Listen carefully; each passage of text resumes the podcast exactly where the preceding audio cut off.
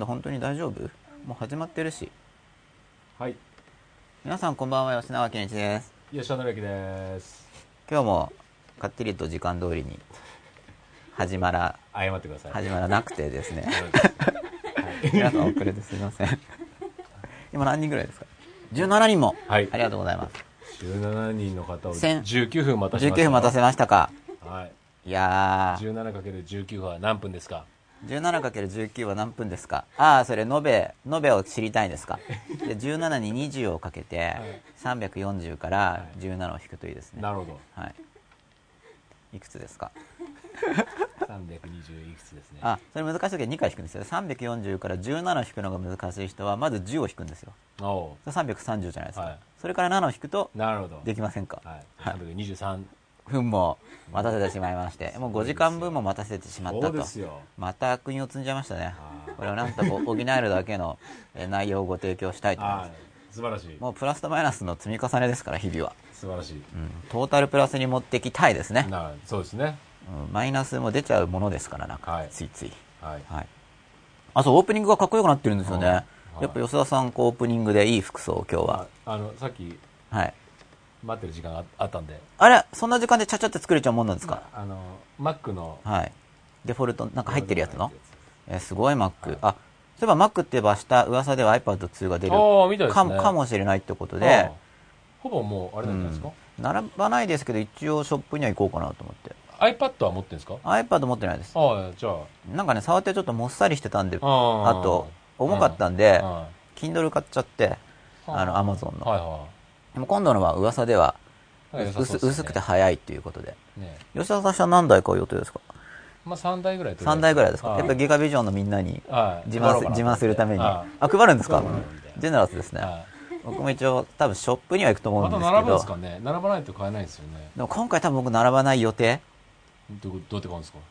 いや行って並んじゃったらしょうがないですけど、はい。開店、ま、何時間前からとかじゃなくてっていうです。あ iPhone は並んだんですけどね。ああそうなんですか、はい最初の時？最初の時。へー。あの表参道のソフトバンクショップに。へなんかビッグカメラに並んでたら買えなかったんですよ。ーうんでじゃあソフトバンかなと思ってへー。表参道行ったら買いました。すごいすごい暑かったです。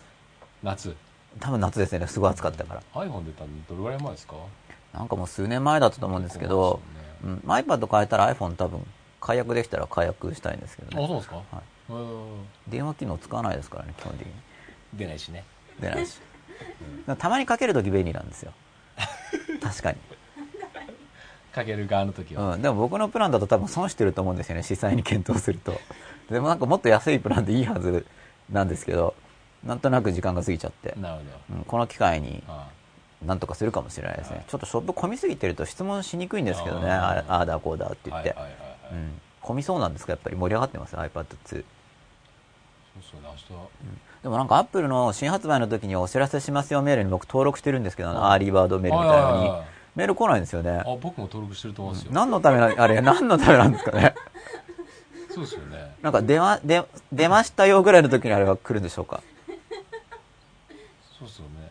なんか真っ先に知らせてほしいなっていそう気分はあるんですけど、確かに。明日出るんだったらもう届いててもいいですよね、うん。登録してる人も登登録してるわけですからね。そのために、確かにどういう戦略ですかね？うん、それかもう単にバタバタしてるとか。なんか品なんかメール出しちゃうと品薄になりすぎてちょっとメール打てないとかもしかして。そう登録一つでも嫌ですよね。何のためだよってやっぱ突っ込みたくなりますよねそれは、まあそうですよね、うん、でも明日出るかもわかんないし。でもそんな登録してなくても、デマだったらみんなきっとチって思いますよね。まあ明日の、僕も僕一応25日も行ったんですよなんかでも全く iPad の雰囲気がなくてアップルストアに。あ、いつ行ったんですか？えその元々の発売日。ああもしかしてもしかして。出ないって言ってたけど。5台ぐらいは。もうなんかあるかもしれないと。でもな、全くそういう気配はもう一切なくて普通な、普通な感じでした。25日は。うん。明日はでもどっちにしても出てなくてもうん。人、うんいいや、い人いそうじゃないですか。まあそうでしょうね。狙ってきてる人が。どっ。からそのでもすごい情報のこの伝達のスピードははい。すごいですよね、まあそうですよね。もうね口コミの、口コミとかツイッターとか。うん。そうですよね。なんかもうどんどん時代変わっちゃってて、ね。今まさに変わりつつあるんですけはど、この流れをやっぱり感じるのは大事かなと思いますけどね、この番組見てる方も。はい。もうこれに参加してる時点でちょっともう時代性を体験してますからね、はい。このユーストリーム配信っていうこと自体が、まあね。うん。すごいことで。はなんでもしかしたら明日 iPad を買うかもしれないです僕は。いうん買えたら自慢しに持ってこようかな、はい。なんか輸入しようかどうかも悩んでたんですけどよかったですよ輸入しなくて。いやもし明日出るなら。ああ さ出ないからどうしよそうと思ってもうまた輸入しようかなと思って検討してたんですよね。そろそろアップルからメール来てもいいんじゃないですか。まあ来てないですね、うん来てないですね。はだから先行登録は何だったんですかねっていうことで。いそうですよね。これあれですか稲見さんから。あそうですあれ吉田さんってじゃゃないですかいい。んですか僕いやだってここに僕当てじゃないと届かないじゃないですかよいしょ。なんだろう。あ自由。斎藤純一さんの。これですよ思考のフロンティア。丸善に行ってなんか検索引っかかんなかったんですけどなんでかな。えー。多分こっちの自由っていうのではい。署名が登録されてたのかも。あの検索のシステムに。えー。うん。さこれじゃあ読みます早速。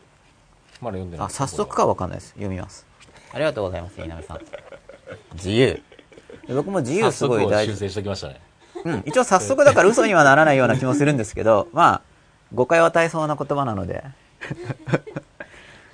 自由の入門書いろいろ考えたんですけど、はい。そういえばあの、確か中高新書で、誰でしたっけ？読んだことあります？自由、自由入門じゃないけど、なんかありましたよね。中高新書の緑の新書版あります？あ中高新書の。ああ深緑の？深緑の。はいはいはい。なんか字ちっちゃいやつですね、周りが白いやつ。はいはいはいありでますね。縦書きの普通の新書の、はいはいはい。あれでも自由のがあってあー。あれはあの入門書っていう感じでそういえばあったなと思って、うん。あとその入門書の中にやっぱり署名とか人名とか出てくるんで、ーうん。うん、それを見ると読むとあの勉強になるんですよ。うん。で僕もなんか50話でいろいろ固有名詞とか専門用語とか署名とか適当に言ってるんですけど、まあ確認してないんですよ多分間違いまくってるはずなんでああの調べてくださいね。僕も調べたら修正出そうと思ってるんですけどあのユーストリームの右のなんか欄あるじゃないですか。あそこに。ーな何分のうん、まあ本当はこうですよって、うん。うん、書いておいた方が親切だと思ってはいるんですが、い。つできるか約束できないんで例によってちょっといろいろありますからね。最近プレッシャー感じるようになってきましたよ、あれこれ、いろんなことに。大人になりましたわうん、大人になったのかな、敏感になったのかな？いああ敏感になったわな？な何 の変化ですか？やー大人になったんだとしたら年齢、経験まあの40歳になりましたわね積み重ねですかね。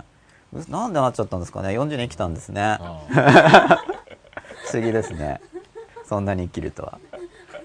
いや、ほら、結構脅されてたから、ほんと。いろいろ。あなんかみんなだから脅されても真に受けないっていうのは強いですよ。僕だからうん真に受けてないつもりだけど真に受けてたってことなんで、別に理論的には同意してないつもりでいながら、感情面ではうなずいてた。感情、感情っていうか、本音レベルではちょっと、うなずいてたってことですね。理理屈では違うんじゃないのってこう反発してても、えこう心の方で反はうん、不安が、うん。うわ、そうかも、みたいに。結構強かったんだと思うんですよ、その、うわっていう不安が。で、なんかだんだん自分のことも前より見えてきてるんで、まあ、見えてきてるなって思わなかったら、こういう番組やろうって思わないですけどね。うん。見えきってないけど、あんま、あれ、あれほど見えなかった自分がそこそこ見えるようになってきた、そこそこですけど、うん。まあ、その道筋を紹介していくことで、はい。見ている人の役にも立てるんじゃないかなという、はい。この番組で。もう後半に入ったんで、やっぱりちょっと流れが変わったっていう感じになると思うんですよ。うんおう。50夜がやっぱり、あの、もう、なんだろ形が違うじゃないですか、公開放送で、はい。い、つもと、はい。やっぱり区切りになりますよね。そうですね。エポックメイキングな。はでなんか僕もすごい楽しくて幸せな、い楽しかったですね。うん、よくみんな来てくれましたよね、本当に。ありがとうございます本当に。ありがとうございます。本当よく来てくれましたね。来てくれましたし 本当よく朝まで付き合っていただきましたよ。参加してくださいました参ね。加してくださいましたよ。ありがたいことですよね。い。や、なんかあれはすごい体験で、あなんか嬉しいなと思って。うん。なんかちょっとつながり感を、まあツイッターでも感じるんですけど、やっぱこうリアルに会うとまた。そうですね。またやりたいですね。そう次100夜ですか？まあ、もうちょっと手前にやってもいいん80とかじゃないですか？75とか。なんかね。うん。うん。で、また吉田さんのはい。直感で、そろそろっていう時にはい。公開放送があるかもしれません。はい。ぜひ来てください。後半はちょこっとやっていきましょじゃあツイッターをうはい。見てみたいと思います。あ、オープニング爽やかって結構評判。あれこれなんかツイッターの表示が読みやすくなりましたね、このユーストリームの。なんか変わりましたね、うん。旅行がひどくなった気がします。僕の方ログインしてる方でつぶやいたら本物で書き込まれますね、本当だ。あ、じゃああれですか、ユーストリームアカウントでもつぶやけるようになあの、ユーストリームのこのタイムラインに入るようになったんじゃないでしょうか。んで、ムーンテンビーナスさん、こんばんは。声もよろしくお願いします。50回記念は録画で楽しみました。いい意味で笑い転げるところ盛りだくさんでした。遅くなりました。おめでとうございます。転げたんですかね。なんかね、笑い転げたって感想が他、他って言ってもしかして同じ人かもしれないんですけど、他からもいただきまして、あれ笑い転げるところあったんだって、まあ楽しかったですけど、笑い転げるようなところ。そうですね、あれ、ね自宅で PC で見ながら絨毯の上を転がってる人がそんな何人かいるとは、ちょっと意外な 結果でしたね。そうですよね。うんまあ嬉しいですけどね、ああの笑い、ちょっともうぜひなんか、笑い転げていただけるというのは非常に嬉しいことなんですけど、ねどの辺がどの辺が笑い転げたんですか？っていうのは。書き込んでください。そうですよね。あとなんか把握してないだけでなんか見せちゃいけないようなところがカメラに映って生放送されてて笑い転げさせてたとそか。っちですかこっちは全然気づかないってなるほど。それが。すごいところがな流れてたみたいなこともあったのかもしれないですけど。録画だってチェックしてないですよね、まあ吉田さん。ね全部、はい 長いから。僕もしてないんですけど。今回のチェックしたらすごいですよね。やる気ありま一すよね日。潰れますよね。うん。倍速とかで出さない限り。まあきちんとチェックしたら結構1倍速よりかかりますからわかりね。ますよね。しっかり見ないといけないんでそうで。すよね。うんまあもう生でやってなんか大体大丈夫だったらアップしちゃえみたいな、そういうノリで来てますよね。わかんないしみたいな感じで。まあそういう時代ですね。はいだって見る方もだって全部なかなか見れないですしね。そうですね。うん。いやかあ、怪獣さんじゃないですか。あの怪獣さんですよね。怪獣さあんよろしくさん。こんばんはよろしくお願いします。あっという間に1週間が過ぎてしまいました。はい僕もなんかすごいああっという間ですよあ。っという間でしたね。うん。なんか、まだまだ51は来なくていいよぐらいのあっという間感ですよ。来なくていいって来てほしいんですけど、え、もう？みたいな、そういう意味の、はい。楽しいんだけど、はいわかります？そういう感じわかります、。もうみたいな。ね早いな、1週間っていう感じで僕も。うん。赤井さんよろしくさんが、こんばんはよろしくお願いします。オープニングがかっこよくなってる。前はなんか良くなったっていう。リコよくよくさんもオープニング爽やかってお。お爽、爽やになりましたよって意さすがマッ味ですね。クですね。うん。マックおしゃれですよね。そうですね。僕もだからまもともとマカっていうんですか、マックだったんですけどまあ、仕事で使うときに Windows のシェアのあまりの広さに押されて、今結局 Windows ですけどね。モニタまあーどうしました？モニターは30インチ4台ありますよ。届届きました。輸入1台とあ、もともとあった2台は Apple Store に直してもらって、あ、治ったんですか？はい、地震で割れた液晶パネル交換してもらって、あと1台中古で買って、計4 4枚台。。計4枚。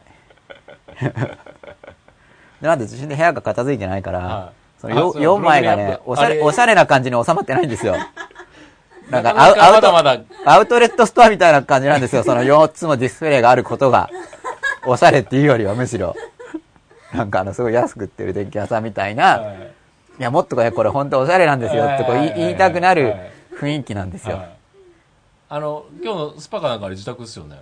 あ、あの、ブログのやつ。うんあ、そうです、そうです。はい。なかなかやっぱまだ、まだまだあれ。やっぱね、本が5000冊は軽くありますからねそう。ですよね。結構大変で。で、まあ、いあの、要するにつ上に積んでたやつが、ん全部今下に降りてる状態。あ、そう、基本そうですね。うんはい。で、それで、だから参考書のアクセスとかも今できなくて、もう奥っこにあるから。いや、もう探せないからう、んで探すと、やりますけど、ああ3時間とかかかっちゃいかねないから。で、なんか一回つ積んじゃうとまた大変じゃないですか。うんだから今、レイアウト変えるためにうん、ニューレイアウトになります、今度。お、帰るんですか、変えます。で、それが多分ね、半年計画とかだと思う。まあピラミッド作る気分で、ちょっとずつやろうかな。まあ、生きてる間に。うん、今年今年生き抜ければ多分大丈夫だと思いますね。うんそうするとまたちょっとは、よりご、引っ越しも検討したんですけどそうすると引っ越し屋さんが全部やってくれるじゃないですかは。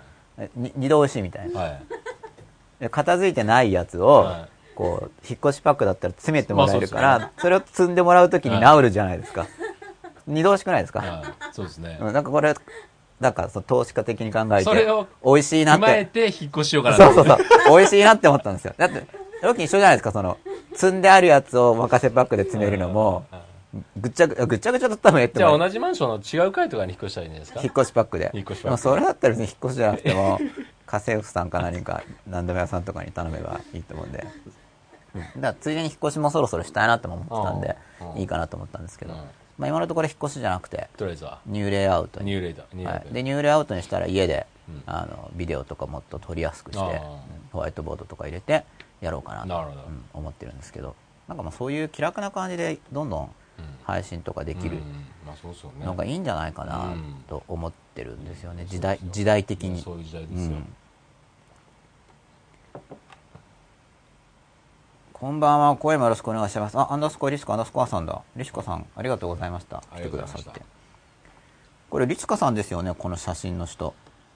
この白黒の。そうですよね。なんかに似てるけど違う感じですよね。そんなことないですか？どういう意味ですか？本物はカラーですよっていう。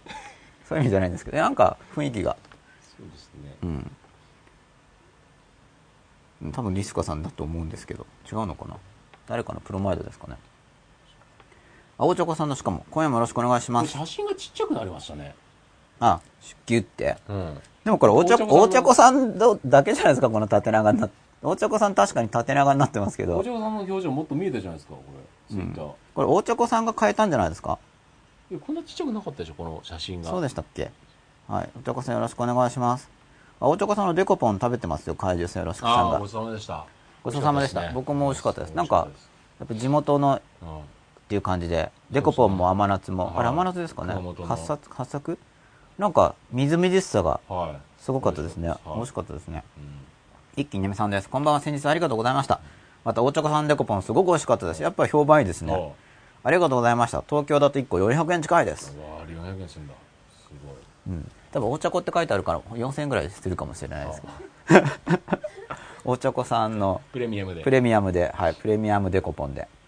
怪獣さんよろしくさん、すいません、お礼を書き込むの忘れてしまってありがとうございました。ありがとうございました。ありがとうございまし大チョコさんからも、怪獣さんよろしくさん、ありがとうございます。よかったです。いや、本当、なんか、うん、あったかな気持ちになりましたね。うん皆さんから。こううんコーヒーミルク、ナンバーワンさん、こんばんは。今夜もよろしくお願いします。よろしくおた願いしますお。願いしますアンダースコアリスカアンダースコさん。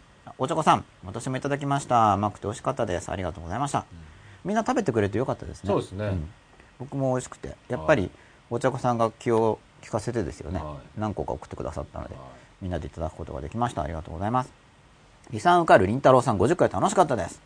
ありがとうございます。あ、リサンウカルりんたろうさん50回に Twitter では最も積極的に参加してくださっていた、ねあのリサンウカルりんたろうさんですかね。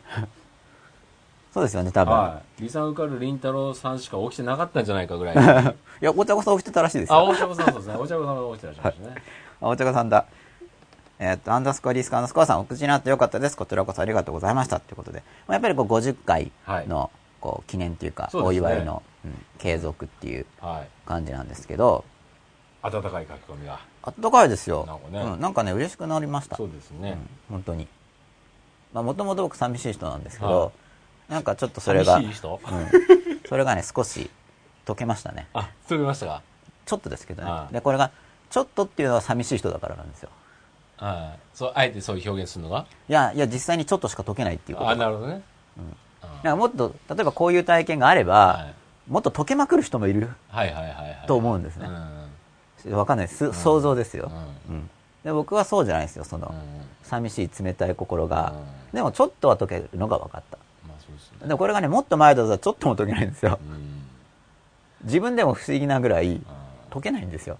うんなんで解けないんだろうっていう。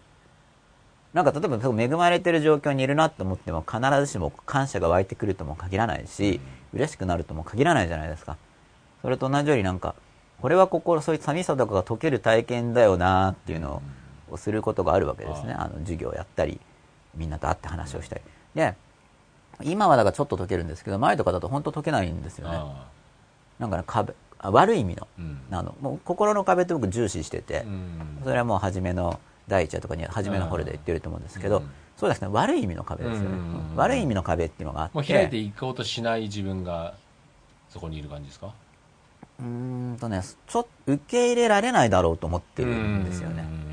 自分という存在を、うん。で受け入れる人がいるとしたらこちらを利用するっていうか、はいはいはいはいはい。うん。理性じゃないですよ。そういう感,、警戒感覚を持ってるんですよ、うん。もちろんこう実際にお会いした時に、うん。この人はそういうことを考えてないだろうな、うん。それそれ理性で分かってる、はいはい。で感覚的にも普通の感情レベルでは分かってるし、うん。一緒にいて楽しいんですよ、うん。一緒にいて楽しいから、うん。そういう意味では場の感情は共有されてるんだけれどももっと自分の心の深い層においては、でも寂しいんですよ、うん。そこで、楽しい時間を過ごしていても寂しいんですよ、うんいやそこの寂しさっていうものがまあ、ちょっとですけど溶けたんですね。おう。でもちょっとなんです。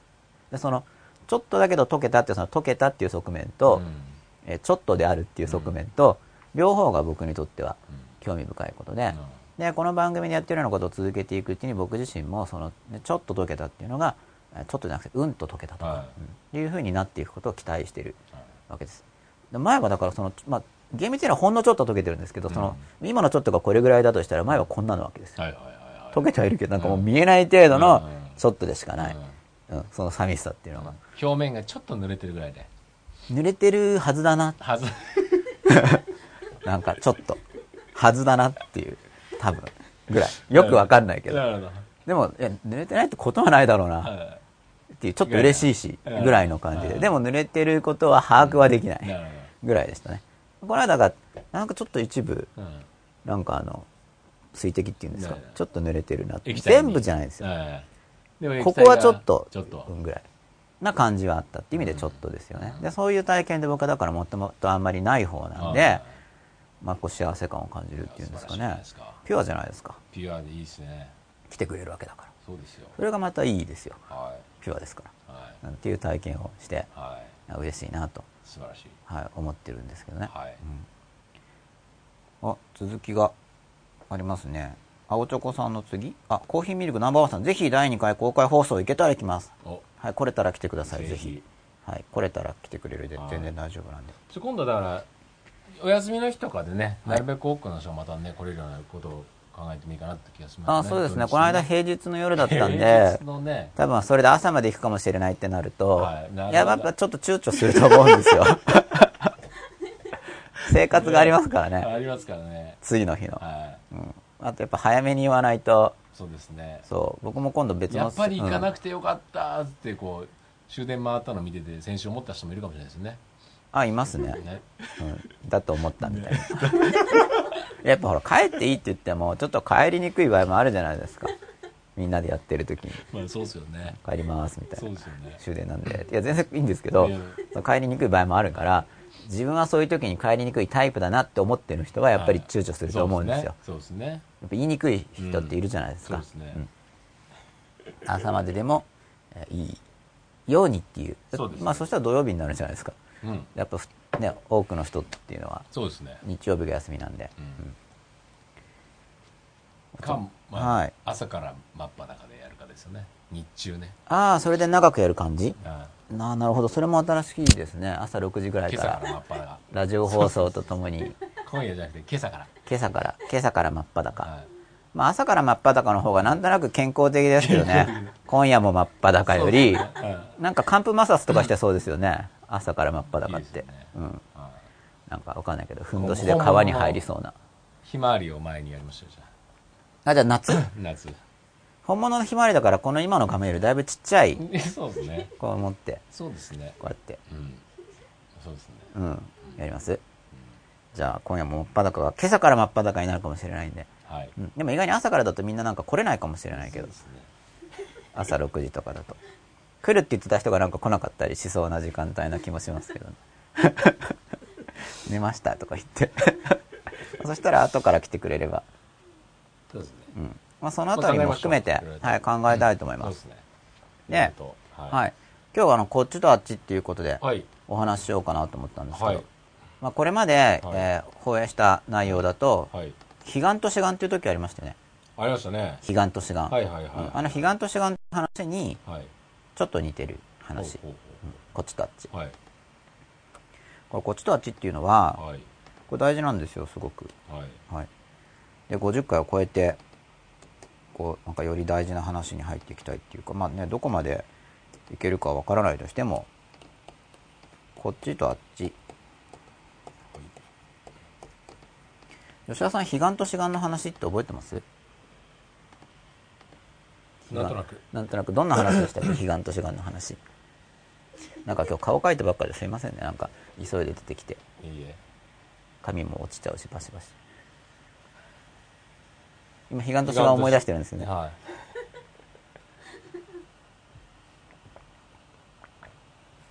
あこれが志願でこれが彼岸っていうことをこうなんかそうそうそうそう。表してるわけですね。ジェスチャージェスチャー。かなり捉えてる感じで。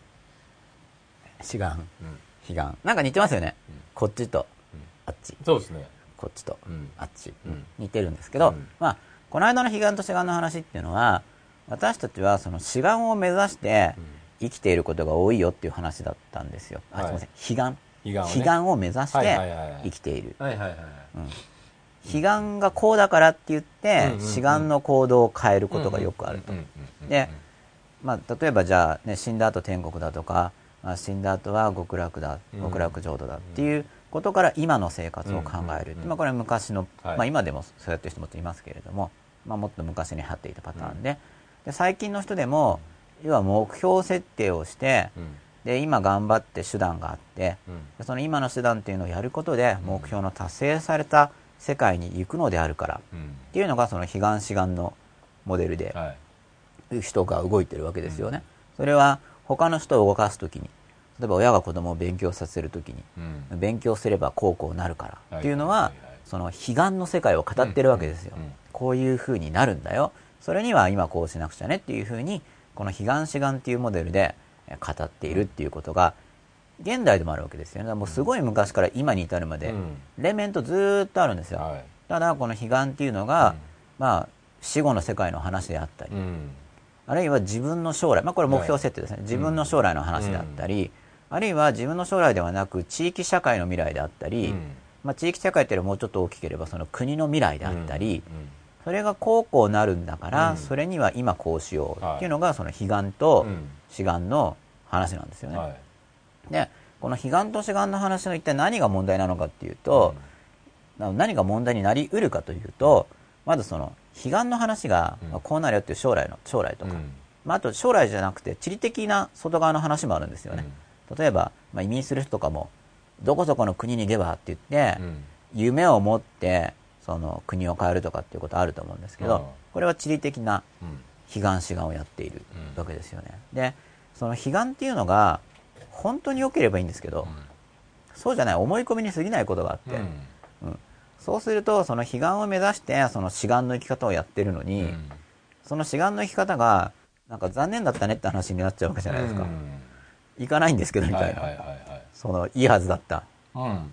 悲願の世界に、うん、だから不幸になるんですよ。それに気づかないと、うん。ただ人間はその悲願志願モデルで動いちゃうっていうことをですねこの間やったの。はいはい。だからこの真っ裸っていうのは自分の心の動きっていうのをね見ていけるようになる、うん。自分にとって自分の心が真っ裸になるといいことあるよねっていう、うん。このいいことっていうのをぼかして言ってる番組なんですけど、はい。見えるわけですよね、うん。その悲願志願でやってるなと、うん。で悲願志願でやってる時にはその悲願ってその今のこちら側の世界のその志願の生き方で、うん。本当に悲願に行くのかうんっていう部分と、うん。そもそもその悲願って自分にとっていい世界なのか。うんっていうのを見ていかないといけないよね。っはていうようなお話でこれ復習なんですけどね、いはい。でさらうに、ん。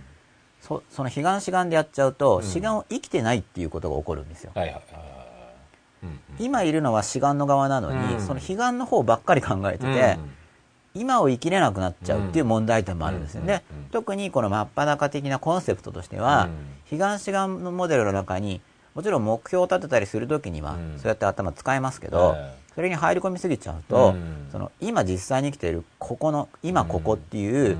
その志願の世界の方うん。にいるはずなのに、うん。心心にここにあらずにうん。ここにあらずになっちゃうんですね、うん。でそれは自分を見失うから、あ別に真っ裸じゃなくなっちゃうんで自分を見るんじゃなくて悲願を見ちゃうんですよ。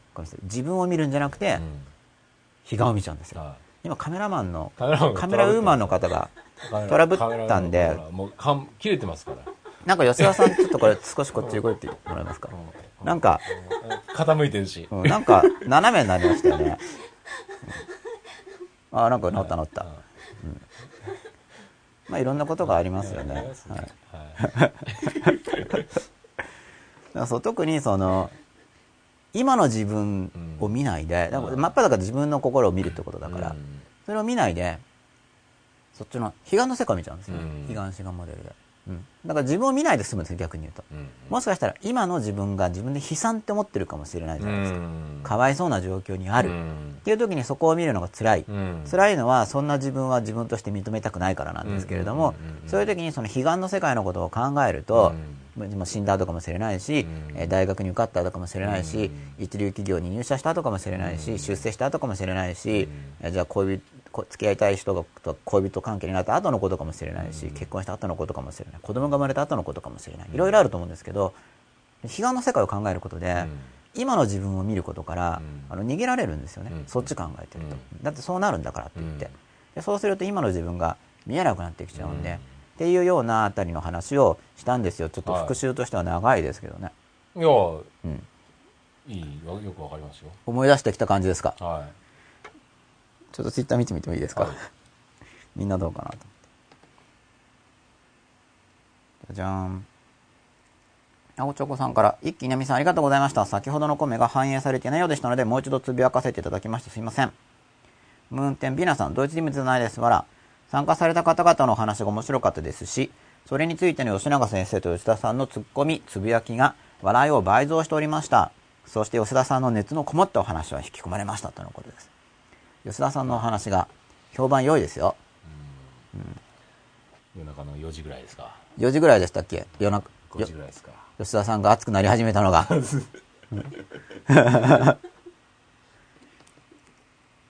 一 気稲美さんです。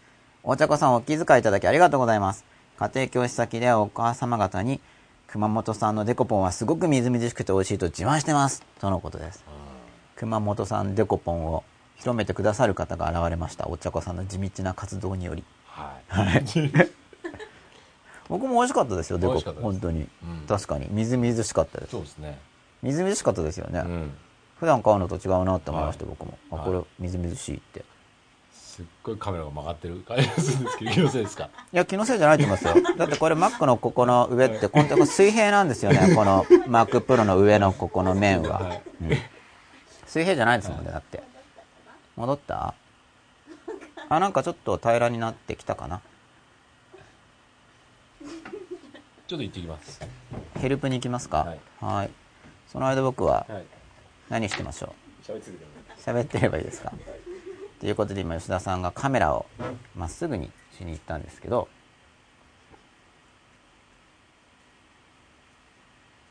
あなんかちょっとまっすぐになって。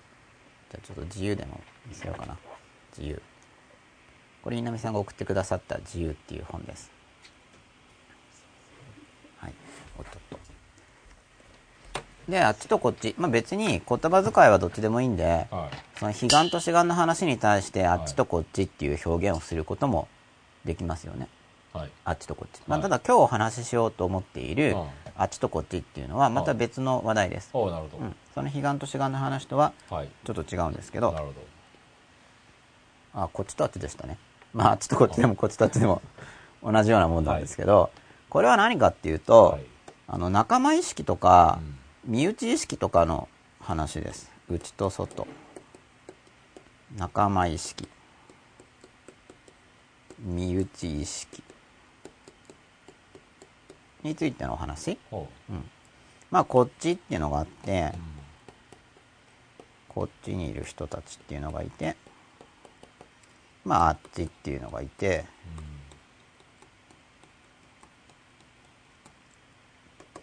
こっちにいる人たちがあっちっていう時にこうちょっとマイナスの意味でね悪い意味で言うわけですよ。うん。なんかわかります？うん。お私たちはこっち側であり、うん。あいつらはあっち側の人間で、はいはいはいはい。あれはうん。なんかダメだねっていうか、うんうんまあ、敵ですねとか、はいはいあるいは信用しちゃいけませんねとか、うん。ひどいですねとうか、ん。っていう構図。非常によくあるんですよ。うん。うんまあ差別って言われることもあるし甚だしくなると、うん。まあ、差別っていう場合にはあっち側がマイノリティの時ですよね、うん。うん。逆に差別されてる側の人のマイノリティ側の人もじゃあ自分たちがこっち。でマジョリティに対してはその内部ではあっちは、えー自分たちのこと分かってくれないとか、こう差別してひどいみたいに、あっちっていうふうに、うん。あっちはダメだ、うん。ひどいっていうふうにこう、こっちとあっちっていうのを分けて、要はこっち側の人と、あっち側の人っていうのを分けて、で、こっち側の人たちの中にその仲間意識とか、えー身内意識とか、そういうものを作っていくということが、まああるっていうかそういうことやってるんですけど、日々。私たちはっていうのが、まあこっち、私たちっていうのはこっちですけど、うん。まあこれはもっとこっちあっちっていうか、まあ人間一般の話をしてるんで、はいはいはい。まあ、あっちがどうのこうのっていう話とちょっと違うんですけれども、これどうですか、吉田さん、この構図については？うん、大きい。あの北海道とかはい。例えば沖縄の人って内地の人とかいますよね、そうですね。ね。うん、それはあっちになっちゃあっってる。ちね。うん。内地があっち。ねになってるわけですあよね。と例えばテレビとかね、はい。テレビの中の世界の人と、はい。あっちの世界の人と、はい。こっちの世界とかね。で、この枠っていうのが、またこう人間心理をうん。うんはま、人間心理にはまるわけですね。うん。この、こっちとあっちっていうのが、うん。うん。すごいはまるんですよ。うん。なんで、まあ悪用されることがよくあるから、うん。まあ気をつけましょうねっていう。うん。悪用されるというのはじ自分がうん。そういう表現をしてるときに気をつけた方がいいってこうんうんとこのこっちっていうモデルと、が、うん。こっちとあっちっていうモデルがその人間にとってはまりやすいモデルなんで、うん。なんかなんとなくそれが分かりますね。う、んそういうモデルをこうか無意識に表現しちゃってる部分がありますもんね。こう使おうというこう支配的なうん。権力欲を持っているような方がですね。こっち側に。あそうそう。なる支配的な、えー傾向を持っている方がうん。その自分の支配力を強めるために、うん。まあ、例えばそういう時にこう揺らいでる人がいるとするじゃないですかこの。うんこの人はこここのこの支配的な人っていうのがまあ領地じゃないけど自分のこう領域っていうのを持っていてこれいろいろあるんですねその恋人関係会社関係、うん。まあ、どんな国家でもそうだし、うん。そういう支配的な人っていうのがその自分のテリトリーに人間を入れたいっうんていうのを考えたとしますよね。うん。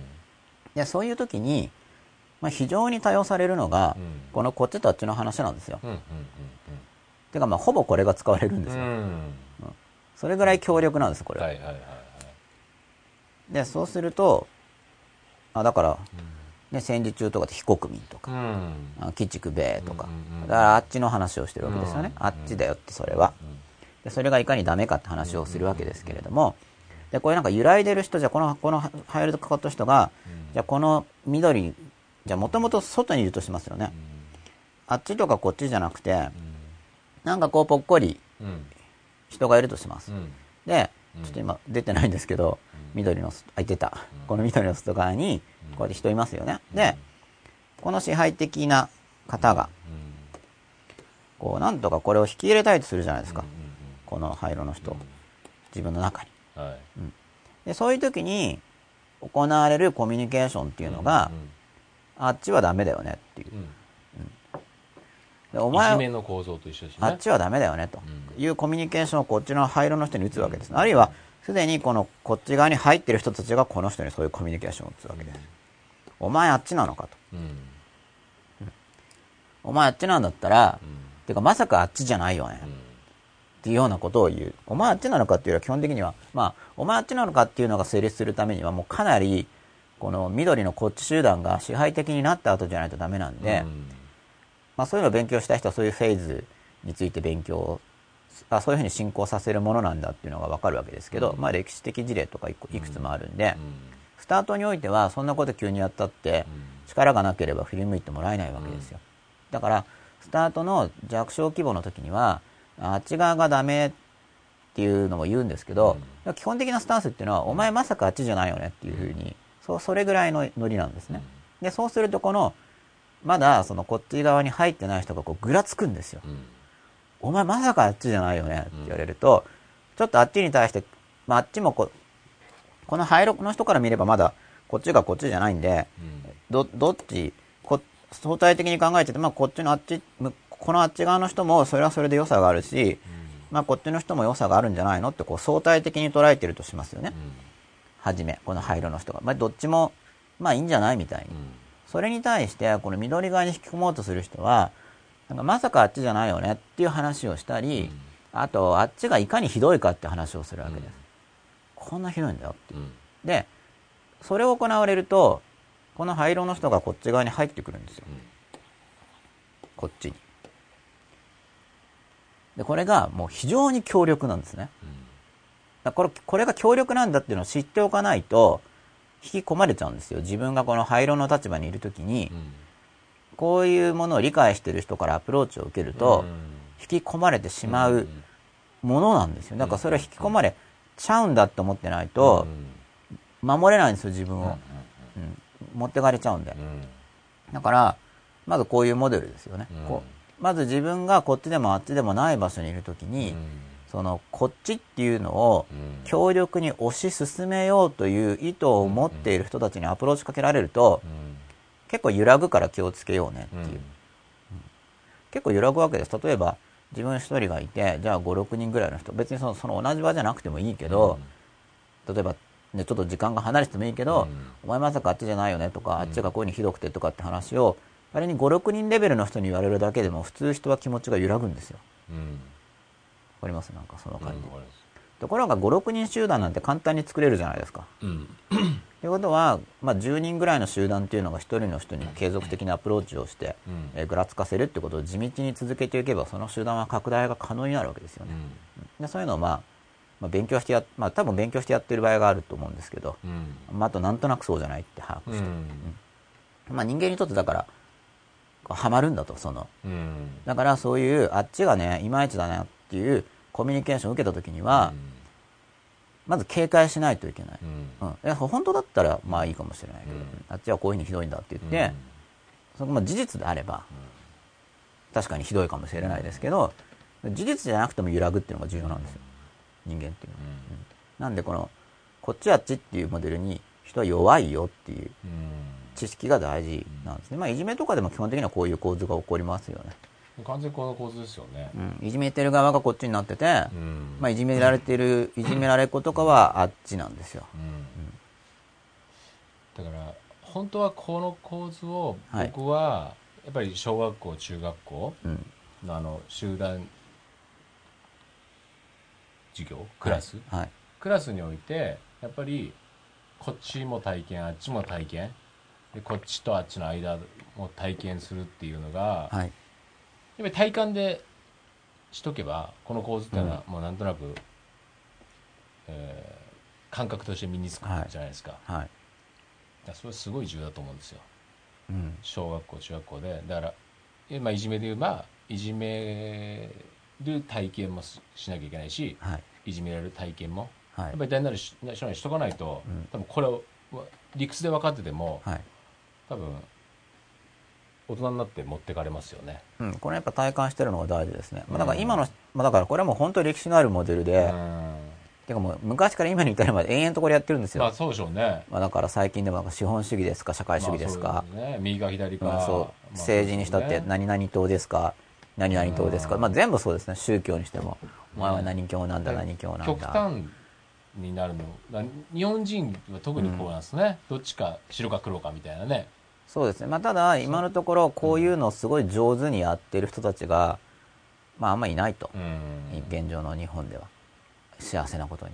なんですけど、まあ、今後ますますこういう防御が必要になってくる時代が来る。これでうまくどっちかに、で権力を握っちゃうような状況が起きてないってことですねそういう大衆操作とかが非常にじゅだ上手な人たちっていうのがそんなに登場してないと僕は見てるんですよ、日本っていうのは。うんうんだけど、これからはうん変わってくるだろうなって思ってるんですよ。うんだからこういうの考えとかないと、やられかねませんねっていう話ですね。だから、まあ、こっちとあっちがその時間軸によってこう変わるわけじゃないですか、うん歴史の流れにおいて、はい。そのこっちになってる時に薄グレーぐらいでこっちになってる人が大半なような気がしなくもないですけどね、うんそうそうですね。それを、あの、強化するときに、うん。このこっちあっちっていうのをやるわけです。うん。で別に若干こっちに傾いてるときに、うん。そのあっちがいかにひどくて、うん。えーダメで、うん。っていう話をうん。大量に、まあ大量しても徐々に増やしていくんですよ。うん。そうすると分断されますよね。うん。まあ今回この図の中では灰色の人っていうのはちょっとしかないですけど、じゃあこの緑色のこっち集団っていうのが、こうある程度の人数のある外部集団がいてでこのままだとこっちの外部集団っていうのが自分たちを排除しそうなことがあるとするじゃないですか。こういう時にはこの外部集団っていう内部にこっちとあっちっていうのを作って分断するっていうのがよく行われるんですよね。うん。でもともとその集団っていうのは一枚岩ではないほとんどの場合、うん。でそれが固まってることによって力を持っている場合には、その中でどまあなんていうんですかね派閥っていうのかな、うん。まあ結局またこの中であっちとこっちができるわけですよね結局ね。だからまずその向こう側がある程度こっちっていう塊があると、うん。自分たちのこっち側に引き入れられないから、うん。崩さなきゃいけないわけですよ、向こうの関係っていうの、で向こうの関係を崩す時には向こうの中のその微妙ななんか派閥っていう形で明確に形成されないとしても、うん。それのなんか元みたいなやつっていうのを見抜くことができれば、うん。それをもとにそのあっちとこっちっていう意識をその両者に発達させようとすることで、内部分裂が起こるんですよ、うんで内部分裂が起こるとパワー減るじゃないですか、うん。構成要因が減るから、うん。でそうなってから今度自分側のこっちってやるっていう手順、あの順番としては、でそういうことが行われるんで、うん。ていうかこういうことが行われるんですよっていうのを知っておくのが、うん。知っておかないと自主性があるっていうか要するに対うんなんか自分自身の人生を生きようとするときに振り回されちゃうんですよ、こういうモデル知らないと。うん。だからあこれは関係性の切り崩しに来てるなとか、うん把握できることが大事。要するに自分がまずやられてる時にですよね、これねあの多数決神話とかそんななんですかね。多数決の話も、多い多い方がこうなんとなく正しいとか強いとかっていうのがやっうんぱり強く。僕はねこれは多分心理的にはあのすごい幼少時に親との関係の中で強化されるんじゃないかなと思ってるんですけどね。つまり親っていうのが常にこっちっていうのを子供に対して投げかけてることが多いんですよ、うん。でお前は俺の子なんだから俺の言うことを聞けということで、うん。なんか要はあの言うこと聞かないなら出てけよっていうのがあるんですよ。うん。それはそのこっちあっちをやってるんですよね、言うこと聞かないで出てけとしかしただその親子関係の場合には子供がもっともっと弱者なんで、うん。関係性がもともと固定されるっていうか、弱者側は自分の方から関係切りにくいんですよね、それを使って強化してるんで、さらに強力なんですよ。うんですけれども、まあ、さらに強力なんだけど、うん。そこにそのこっちあっちっていうのをやっぱ入れてるから、うん。そのこっちの関係っていうものから離脱するうん。恐怖っていうのが子供の時に結構叩き込まれちゃう、怖いんですよ。そのこっち側からえー出てしまったら、うん。自分はやばいんじゃないかっていうようなそうですよね。だから追い出されたらどうしようみたいな、そうですよねまあ親がやっぱり基本的にはい。子供をマイノリティにはしないようにするっていうところはあるのかもしれないですよね、うん。要するにミノリティな方でいれば、とりあえずは、はい。その孤独にはならないっていうか、なん。て孤立しなくて済むっていうような発想はあるのかもしれないですよね。うん、いやこのこっちはちょっと本当はねその親がだからお前誰の子なんだってもそうだし、うん。恋人関係とかでえどっちが好きなんだとかもそうだし、うん。まあ、仕事と私どっちを取るんだとかも結局そうでそのここっちなの？あっちなの？っていう、うん。その振り分けですよね、うん。でそういうのって差別的で良くないよね？っていう人は、うん。あんまりやらないわけですね、こっちあっちっていうの、うん。だけどそのこっちあっちっていうのをやらない人が自分がそういうふうに思って生きてても強烈にやる人とコミュニケーションアプローチされてしまうと、うん。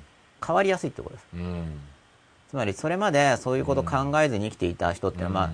ハッピーなわけじゃないですか、うんそれなのにその人たちがそのこっちあっち的な人と接触をすると変わっちゃうんですよ。うん。人間って、それが特にこっち側になっちゃってい。つの間にかし自分ではその自覚症状ないけれども、はい。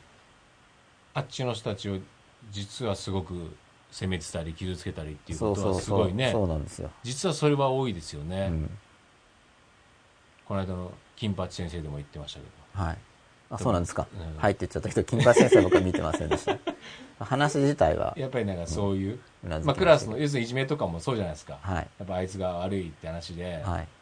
えーこっちが正しいっていう,、うん。もうはその発想自体がはい。実はもう加害者になってるってこともあるわけじゃないですか、うん、そうですね、うん。だからやっぱりさっき言ったようにあっちを体験するのは僕はすごい重要だと思いますけどね、まあそのそうするとまあこっち側の人があっちがどうのこうのって言ってた話が、実際どうなのかっていうのが体験的に分かりますからね、うん。そんなことないじゃんとか、うん。少なくともこそんなひどっちになってくないじゃんって。あっちの人っていうのを責めようっていう発想には絶対ならないですからね、あっちを体感してたら本当にリアルに、やっうんぱしんどいじゃないですかあっちは。ああうんそのと孤独感といえ、まあ、やっぱり。あそうですね、うん。僕あっちかもうこっちとあっちにもソースかみたいな状況もありましたね。うん。うんあっちとこっちなんでしょうね。あっちとこっちの間にまたなんかあるじゃないですか。うんいろいろありますね。ねうん。そうまあいうのを体感してるとやっぱり、うんやっぱ一番怖いのは本当にこっち側にいて、うん。無意識に加害者になってるっていうのが、うん。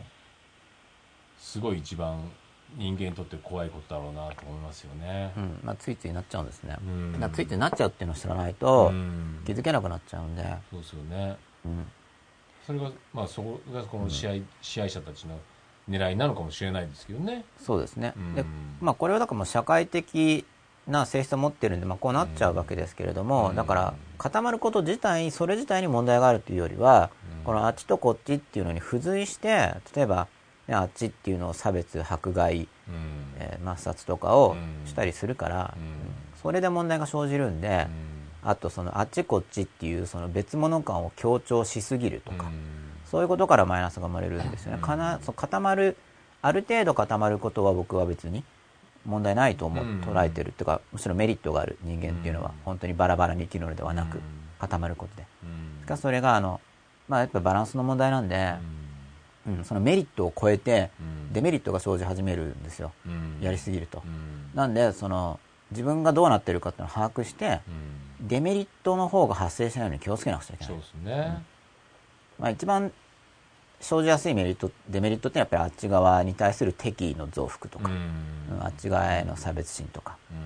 排除とかうん。そういうのが増えると、うん。まあ、ちょっと良くないなっていう、うん。うんいやだってむ向こうから見たらこっちたちが逆転するわけなんで、それと対立していくわけですよ,、まあそれはもう争いに発展することがうん。見えてますからね、うん。そうなっていくと、そういうことももう多々あるんで、うんうんでこういうのっていうのが、まあ、その歴史上の出来事とかでだけでなく私たちの日々の日常生活で実はもう,、もう本当しょっちゅう毎日のように起こってるし、でこのこっちあっち方のコミュニケーションってのはしょっちゅうなされてるんで、うん。それがなされるときにそのあっち側をそのマイナスに、うん持っていきすぎないように気をつけなくちゃいけない、うん。ただこれ本当考えないと僕自身もじゃあこういうコミュニケーションしないかというとするんですけどね、まあ、政治家もするわけですよ、うん。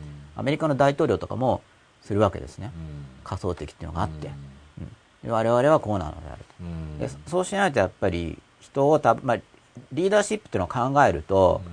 この図式が強力であるがゆえに、うん。あの使わざるを得ないんですね、実は。なぜかというと、うん。この図式を使わないリーダーというのは、うん。この図式を使ってくる侵入者に対抗できないんですよ。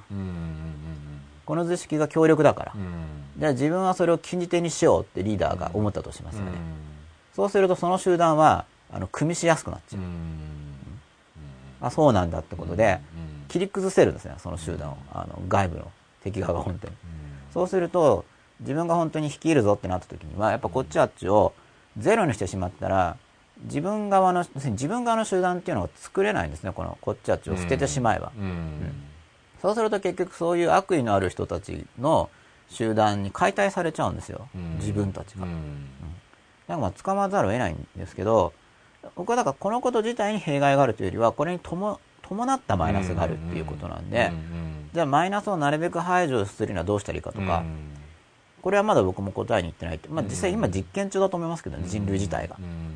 この図式を使ってないってことはないんで、例えば日本って言えば日本という国がこっち側であって、やっぱり外国っていうのがあっち側なわけですよね。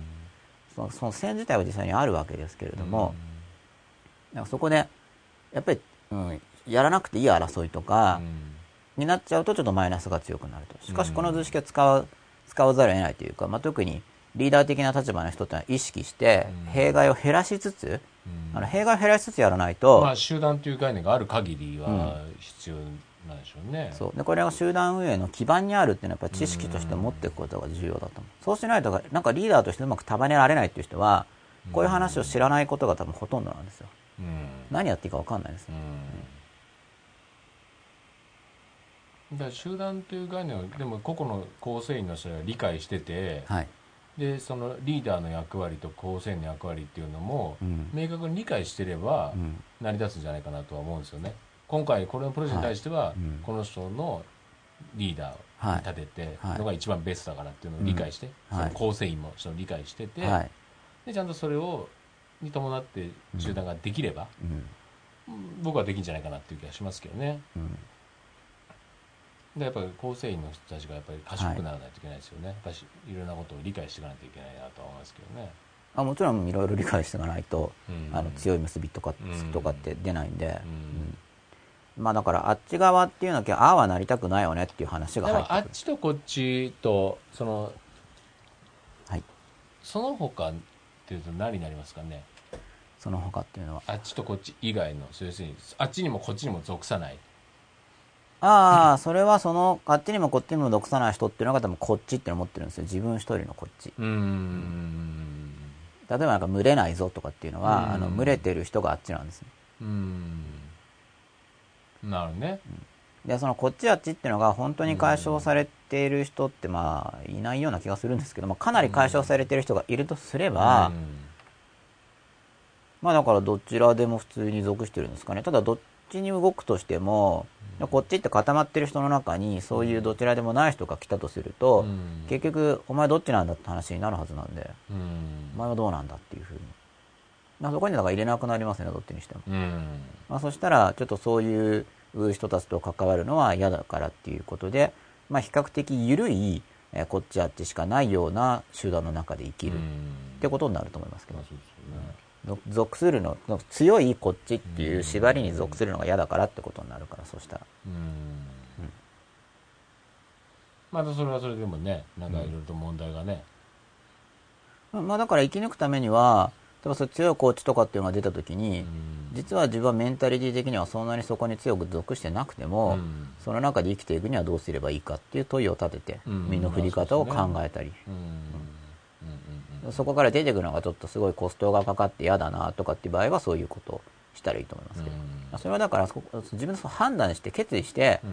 いやほん一応自分はそういう中にいるのは嫌なんだけれども、しかし現状を現実的に考えるなら、うん。この中で生き抜く方がいいと、はっきり判断してれば矛盾が減るんですよ。うん。そうね。そうしないとだから嫌だけどうん。仕方なくこうするからで、そこで止まっちゃって思考停止になると、ん。結局判断がよ決意が弱いんで、うん嫌だけど結局やるってなった時にその最後のやるっていう部分を自ら判断したんだっていうのをしっかり把握しないと、うん。まあ、これも後の回で扱う予定なんですけど、うん。被害者意識が生じるんですよ。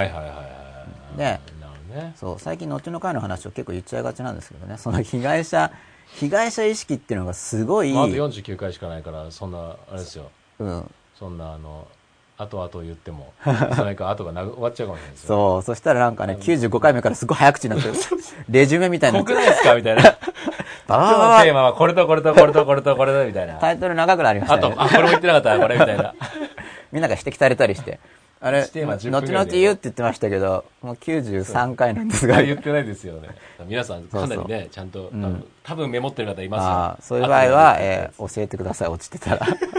で被害者意識って大事だなと思ってるんですね。でうつとかってもう現代社会では、うん。あの自覚されたというか、うつという問題意識を多くの人がはい。持つようになりましたね、はでそのもっと前の段階でストレスっていうものに対する問題意識を多くの人が持つようになって、で被害者意識とかうん。義務感っていうのが多分これからうん重要視されるだろうなとうん。思ってるんですね、うん。僕は、うんそう読んでるんですけど、うんうんまあ、重視してる人たちもだからすでに増え始めている、うん。うん。被害者意識っていう、うん。でも現代人にとって被害者意識を持っている人ってやたらめったら多いんですよ、うんうんそれわかりますかわかりますわかります。なんでもう問題になるはずうん。と思ってるんですけどだから、ここでも扱う。意思を放棄してるほどやっぱりそっち他者のせいにしますからね。そうなんですよ、ね、うんまあ、そこしか行かない。全然自分の意思がなかったらはい。外側の意思で生きてたら文句も外側にしか行かないですからね。いかないんですよ。でこの被害者意識のは深くて、でうん。僕の中にもあるわけですね。しかもこれがかなり根深くあるんですよ、うん。でこれあるんだっていうことを気づかないと気づけないんですよ、なんでかってだって本当にあいつらのせいだと思っちゃってるんで、そうですよね、うんそこに被害者意識があることに気づけないんですよ、うん。あいつらのせいじゃんって。うん。なるから、うん、まあ、特にその前から言ったように幼少体験の時ってね、はい。やっぱり自分の意思が弱いとか、うん。強制的にもう親元にいるっていうのがそうそう。もうねそうするとやっぱ親のせいだとかってなっちゃいますよね。なっちゃうんです。で親のせいだってやっぱ被害者意識なんで、うん。でもねもうすぐ出てくるんですよ。理屈ではねそう考えちゃいけないなと思っててもね、うん。やっぱりどうしてもそっち寄りに行っちゃいますよね特はい。に幼少体験の話っていうのはね、でその被害者意識が苦しみを生むんで、うんうんそれはまあ扱いたい。だだ被害者意識がだけど自覚できるためにはやっぱ段階を踏むことで、うん自分の中の被害者意識っていうのがこう感じられて、うん見えるようになっていくんで、うんまあ、徐々にお話ししてるんですけどね、まあ、そんなにこの番組はかっちりとしたカリキュラムっていうんじゃないんだけど、うんまあ、なんとなくこう積み重なっていって、うんだから別に毎回絶対見なくちゃいけないとかじゃなくて、うんでもなんとなくこう進んでいくんでそうですね。うん。まあなたまに見たり見なかったりしてもこう進んでいくと、うん。多分真っ裸度が上がるうん。ことを期待して作ってるんですけど、ですね。はい。じゃあ書き込みを見てみましょうか。見てみますか。はいお願いします。どんなのがありますか？それまだ読んでないですよね。もっと結構下の方から、あそこからかな、ね。野良野良美穂さん？そうですね。野良美穂さん？ちょっと東北って読めない。野良美穂さん。野良美穂さん？はい。はじめまして初投稿です。ありがとうございます。ありがとうございます。初回から欠かさず参加してます、ええお初回から欠かさず参加で初投稿ですよ。51回目にして初投稿。うん。どういう嬉しい嬉しいですね、はそれからツイッター覚えたのかもしれないし。いなるほど。今夜も多くのタタを楽しみにしています。あこ。おお懐かしいうタタ前から見てますっていうのが分かる今で僕タタ重視してますよタタって何でしたっけ？えー、吉田さんタタだけ覚えてますか？タタってあったなところまで。タタは覚えてます頭文字だけを、はい。これはですね楽しくてななんかこんなってましたあそう楽しくてためになるってことです。楽しくてためになる、うん。楽しくてためになるっていうのが基本コンセプトあのデリバリーの仕方の基本コンセプトなんでこの番組の、はい、S アンダースコ生島さん。学生時代そうやってオルグしている人を見たことがありますと。そうそうオルグとかってそうやってやるんですね。オルグって何ですか？オルグっていうのはその自分側に引き込んで組織作るってことですね、うん。でそれがだからまあ上手い人と下手な人がやっぱいるんですよ、うん。まあ、当然ですけど、うん。で上手い人っていうのは、まあ、よく勉強していると。ただ、よく勉強している人の場合には本来っていうか、そのこっち側っていうのを作るときに、本当に幸せになるわけですね。うんうんうんうんこっち側ってのはあるんですよ別に、うん。そのこっち側違うっていうのが問題点が生じるのは、うん。そのこっち側に引き込まれた結果不幸になるところに問題があるんですよ、うん実際本当に幸せになるんだったら問題ないんですけど、幸せになりそうなことを言って引き込んで不幸にすることに問題がある。本当に幸せになるんだと問題ないと。まあそうですよね。問題ないっていうかもう全てそういうもんなんで教室、うん。例えばクラスルームで勉強することもそうだし、大体勉強すること自体もそういうそうこっち側っていうか一つの考え方ですからね、うん。どんな勉強っていうのも。うん。に属するんですけど幸せにで自分側が知らず知らず引き込まれちゃうと、うん。そこで主体的に選択できないで属しちゃうんですよ、うん引きずり込まれて、うん自分で判断してこっち側に属この考え方とかに属した方が、要するに自分はそれを考え方全部全てを、うん。あのピタッとそれそれだけに入るとかじゃなくて、うんその考え方の中で自分に必要なものをエディットして取り入れてっていうことを人はするわけですね。でそこで若干そこに入るわけですね。完全に入り込まないけど。うん。っていうぐらいが健全な感じだと思うんで、うんうん完全に一個のにそんなに入り込みすぎちゃうっていうのはやっぱり、うんそこに不健全性も出てくるだろうし、だから完全にこっちはっていうのは線引きが行われちゃうこと自体に僕は問題があるかなと、うんうんそうですね。うん思ってるんですけど、うん。しかし弱い規模、もっと弱いものとしてはこっちだっていうのは出てくるはず。うん。その辺がなんか例えば意志をしっかり持てっていうのがはい。白なのか黒なのかみたいな捉え方がそうそう。その歴史的な流れでずっと残ってるような感じがしますよね。そう下手な人は白なのか黒な。のかそうじゃなくて、なんかね。お前要するにお前まさか黒じゃないよねっていうのと、お前知ってるって言って、ね。秘密誰かはね黒っていうのは実はこういうことやっててこうこうなんだよって言って、ね。え知らないのとかっていう感じでいくんですよ、うんそれがもう定石なんで、うん。だからそういうで下手なやつはいいんですよ。あのどうせ引っかかんないから。下手なのは下手なやり方っていうのは引っかかんないじゃないですか、だからそうもうすでに怪しいみたいなね。そう。うん。よっぽど向こうが協力協力っていうのはその多数派とかで、なんかもう状況自体を握ってなければ、だけどある程度うまいやり方とかっていうのがあるんで、うん。うん。まあ、それはもう特にこう人の良心をくすぐりながらねこう組織立てていくっていうのは罪深いなと思ったりしますけどね。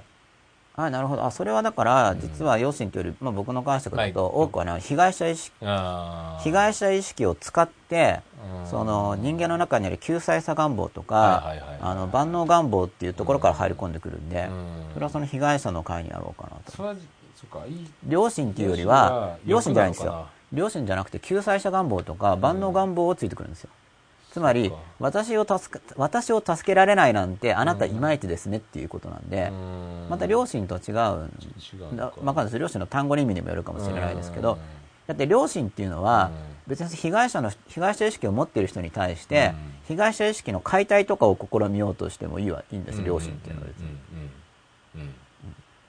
被害者意識でもう正当化してて、うん。ガチガチに固まっている人とかいっぱいいるんで,、で被害者意識を持っている人のメッセージっていうのはあなたは私を助けるべきであるっていうメッセージを打ってくるんですよ、被害者意識があるから、でそれは両親をつい両親よ良き心をついてるかっていうと、助けるべきだって言われた時に、そこで揺らぐのはなぜかってことですよね。かわいそうだから助けなければいけないっていうロジックじゃないですか、その助けなければいけないっていうことですよね、うん。そのじあなたは何を援助したいのかっていうことではなく、うん私を助けなければいけないとか、まあ、私じゃなくてもかわいそうな人たちがいるから、要は自分たちは中立な立場でえ私私利私益のためにやってるわけではないけれども、そのかわいそうな人たちをあなたは助けるべきであるっていうのを打ってくるんですよ、その被害者意識側の人っていうのは。うんでそれに対して両親をついてるのかっていうと、うん。じゃあもしそれが両親の働きだとするとあの両親というものが犠牲を生むってことになっちゃう。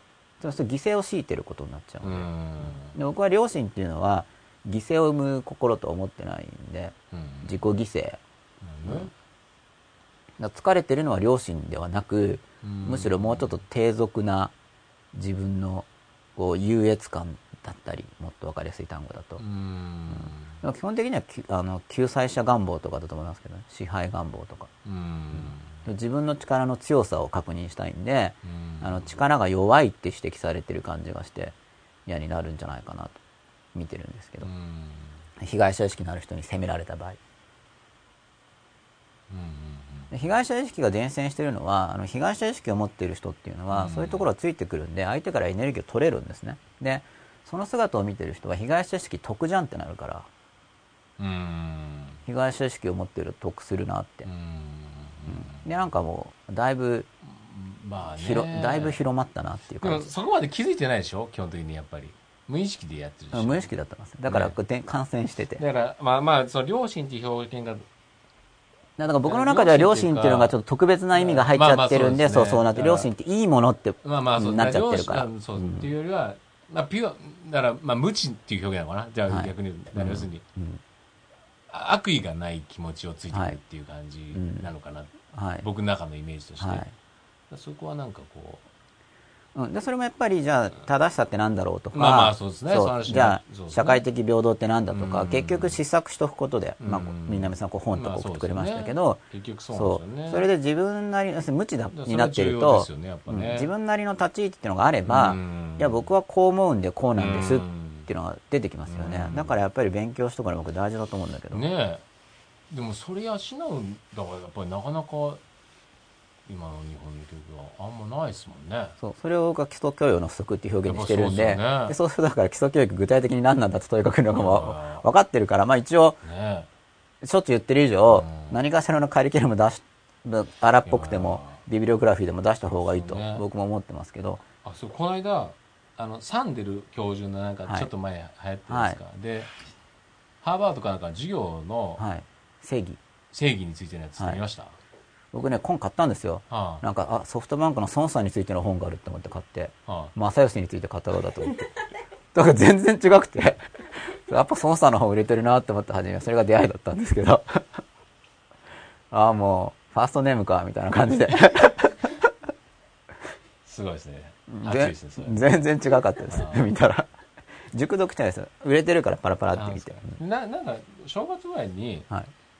BS かなんかではいずっと映像あのれ連続でやってたんですよ。それすごいですよね。ああ。そう僕それちょっと見たかったんですけど。でそれビデオ撮っててうんはい。この間ちょっと見たんですよ。はい。でそこで最終回かなんかが同性愛じゃあ同性結婚はい。がありかなしかみたいなああなるほど。テーマだったんですね。それは切り口は何ですか？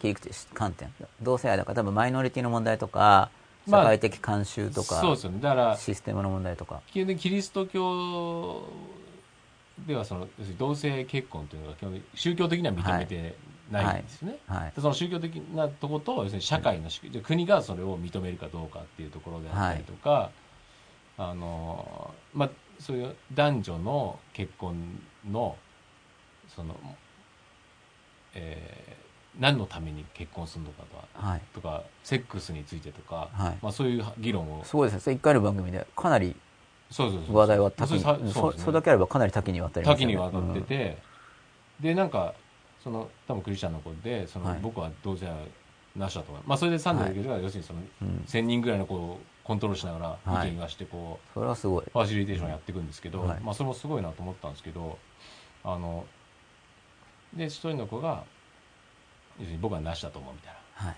やっぱりその結婚の第一の目的は生殖であるから。要するにはい。ち子供を作ることであるからと、はい。みたいな話で、うん。やっぱりだからその同性の結婚ではなしだみたいなこう意見を言ってるのに対して、でまあその性の営みもうん。やっぱりあくまでその生生殖が目的であるみたいな、はい。それは女の子の生徒が、うん。はいまあ、ちょっとな詳しいの忘れましたけどその男の子に、うん。じゃああなたはマスターベーションしないのかとかいう話を突っ込んだりするわけですよ。ああなんか対応してない感じはしますけどね。まあまあ。いや要するに性に、うん。そのなんていうんですか？気持ちをなんていうの快感を求めないのかっていう話ですよね。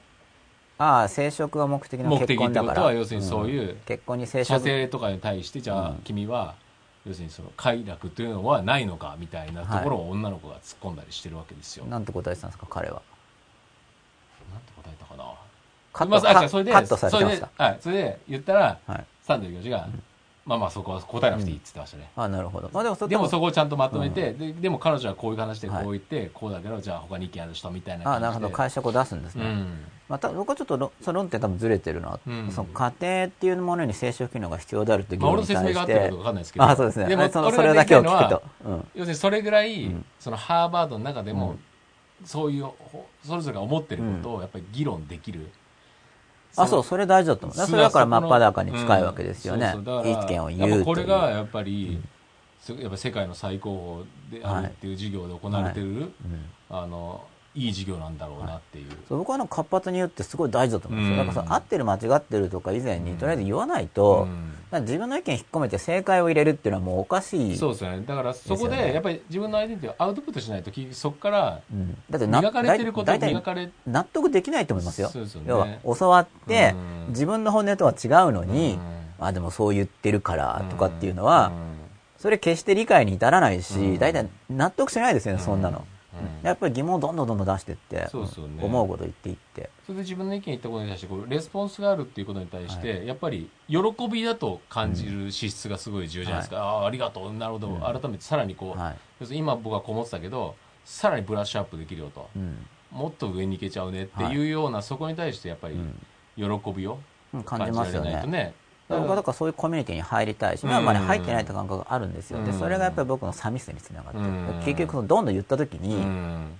じゃあいいよ、お互いに言いたいこと言ってるよりは結構、うんじゃあそんなんだったらいいよとかってなりがちなんでなっちゃいますよねそうすると言い合えないですね。そうそうそうそう。だからねそのやっぱり、うん。ほ本当に真剣に自分の意見をうんこうぶつけ合えるほど、今逆に言うと愛というものが根底に、うん。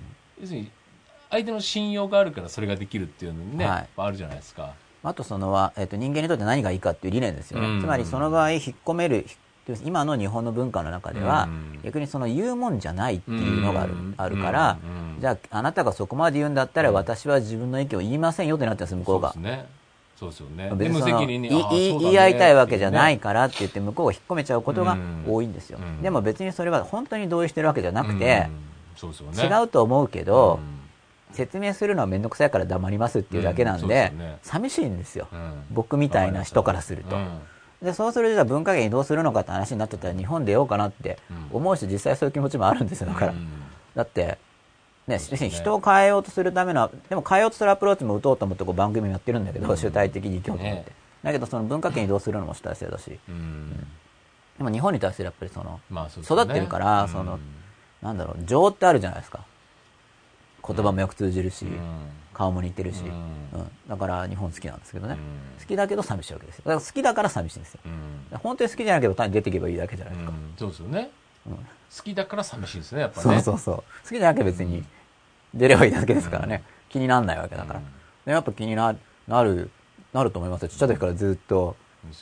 現にいるわけですからね。まあそういう人間はきっとそういうものなんだろうな。だからまあ子供が親を好きになるのも同じようなものだろうなと。でさっきの結婚の話だったら、ただ、ちょっとその僕もその番組見てないんで、うん。それに対する僕の意見になりますけれども、それじゃあ結婚に生殖機能が必要だと言いますけど、まあだけど、生殖機能っていうよりは僕は育児機能の方が高いっていう見てるんで、子育てに関して言えば。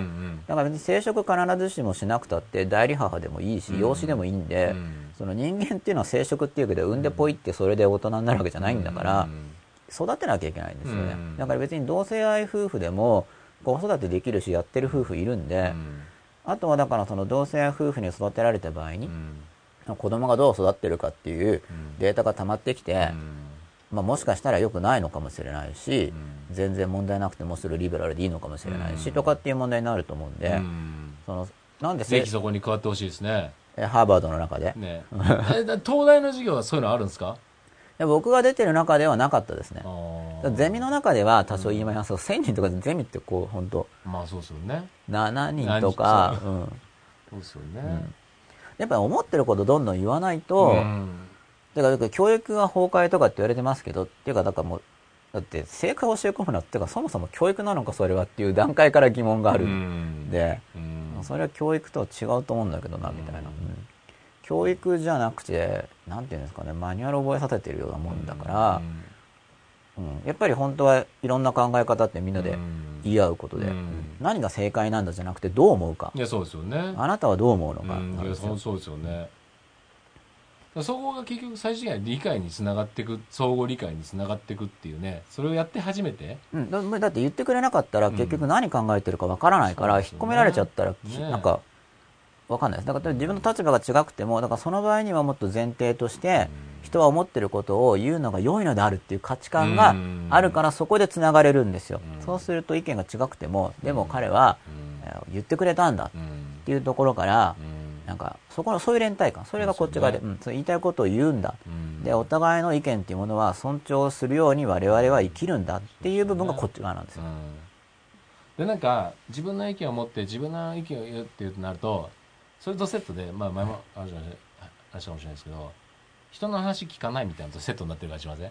例えば自分の考えがあって自分がガーっていう人になると、はい、今度人の話を聞かないみたいなのが、うん、セットでこう認識されてるような、あそういうイメージがあるっていう、うなんとなく。はい。でまあこれそれも極端論なんでしょうけど、はい。だから多分その言いたいこと言ってればこっちあっちっていう概念じゃないんだろうなと僕は思うんですよね。戻しますけど。あだから僕はその言いたいことを言うっていうこっちっていう概念があって、うん。多分アメリカとかそういうのを信じていて、うん。民主主義とか、うん。それはそのひ人は例えば誰か優秀な人がいて、みんなが盲目的に従うのではなく、うん。意見を出して一人一人思うことを出していって、うん。話し合って決めていきましょううんっていうのがまたそれをやるのがこっち側なんですよ、それが人間にとっていいだろうと。でちょっと詳しくは知らないですけれども、うん。それハーバードでそういう本を出したり、うん。そういう番組を日本で放映したりとかっていうのも、うん。おそらくそういう理念を広げたいうん。一環だと思うんですね、うん。人類社会にとってうん。こういうのがいいだろう、うん。どうだと、うん。いいと思いませんかっていうことで見せてるんだと思いますよ、うん。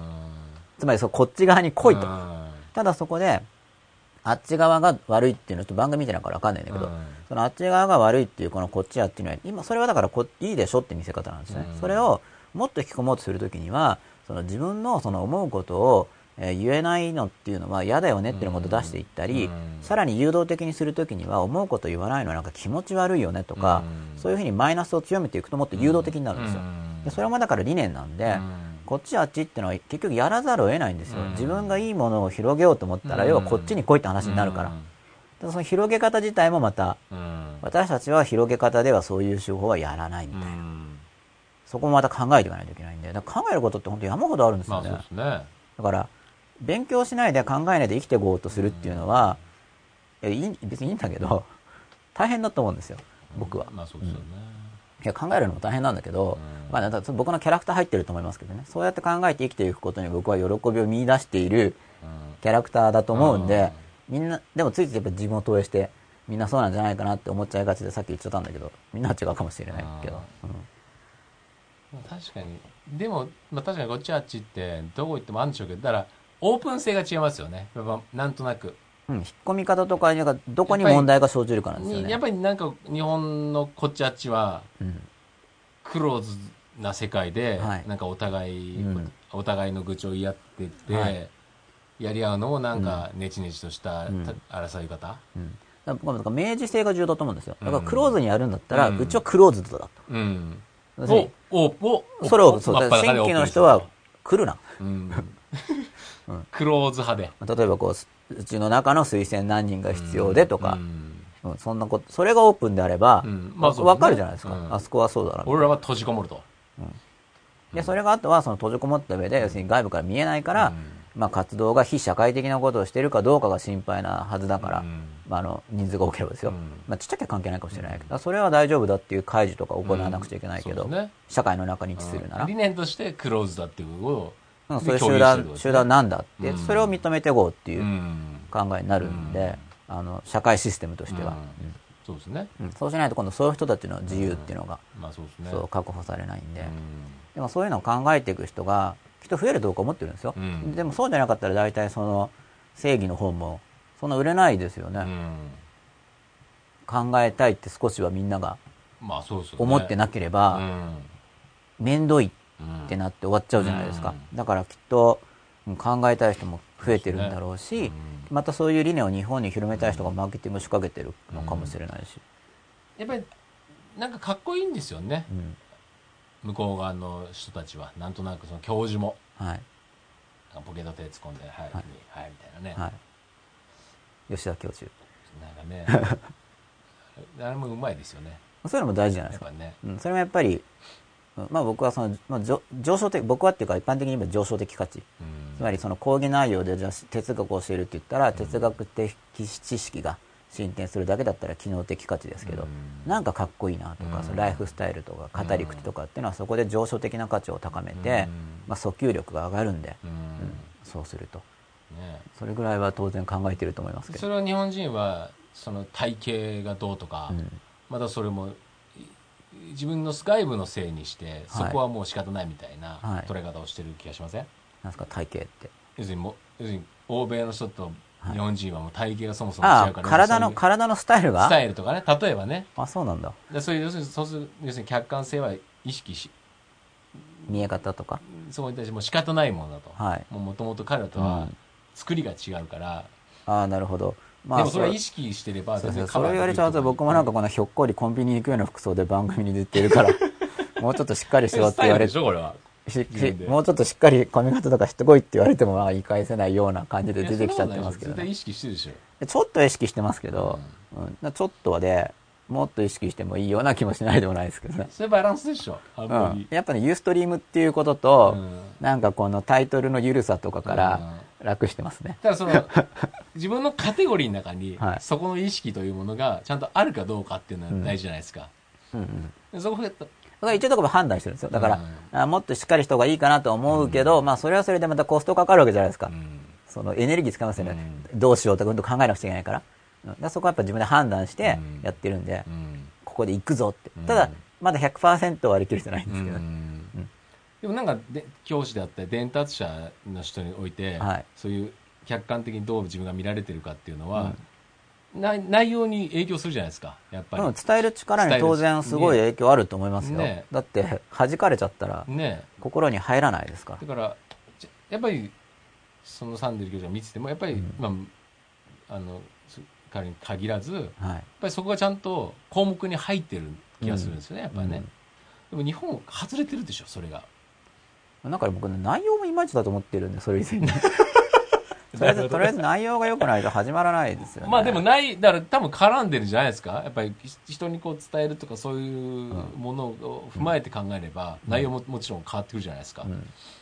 そう。なんか今後今後変わるということを僕は期待してるんですけど、うん。まあ、ちょっと現状に対して否定的な面があり、うん。みんなの評判を聞いててもなんかやっぱりひかひもちろん良い授業ってあるんですけど、うん。だから全部って意味じゃなくて、うん。でも全体的にはうん良くないっていう認識だと思うんですよみんな、まあまあそうですよね。結構みんながみんなそういう感じじゃないですやか、そうじゃない。楽しかったら行きますからねやっぱりね、うん。全体的には、うん。もちろん中には上手い人もいるし、うんいいのもいるんだけど、うん。まあ大それは本当一部のいい先生とかの話で、全体的にはいまいちであるってみんな感じてますよ共通ね。認識はそうですよね。うん、でそれってなんか残念じゃないですか。まあめちゃめちゃ残念ですよね。みんな教育費とか、お金と時間を結構、しかも重要な人生の重要な時期をすごいですよ。何年も投じるわけだ4年から、間とって、ただ単に何々大卒というのだけ取りに行ってるわけですからね。なんかすごいエネルギー的にもったいないっていうか。しかもすごい吸収力ある時期ですからね。あそこでやっぱり、あ、本当に自分の基盤は、うん、そあそこの生活がみたいに。いや、思いたいと思うんですけどねあい。や、絶対そうじゃないですか？そしたらなんか、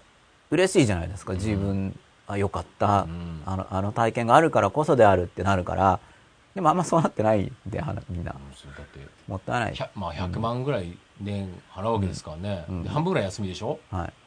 大体ね、うん半年間で100万ですからね。はい。大体一授業、何 ?5000 とからしいですよね。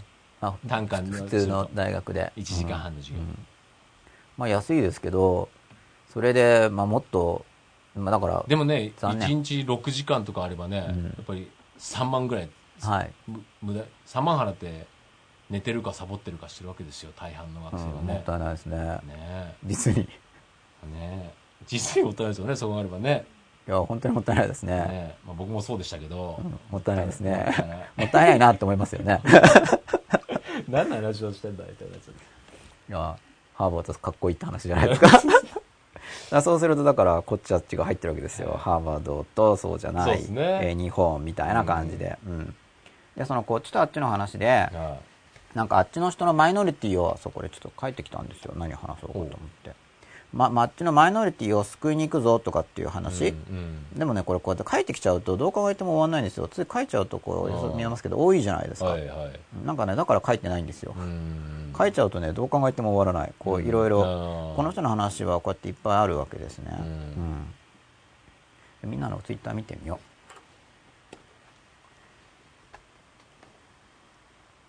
どこからだろうか。あ、いっぱいある。あ、このさっきのオルグの話までですね。一木稲美さんです。こっちもあっちも嫌で、最後には一人になることを選んできたと感じています。根底にはこっちもあっちも人を傷つけるから、そういう状況に一矢報いたかったからです。そうすると変わっているねって言われますと。うん。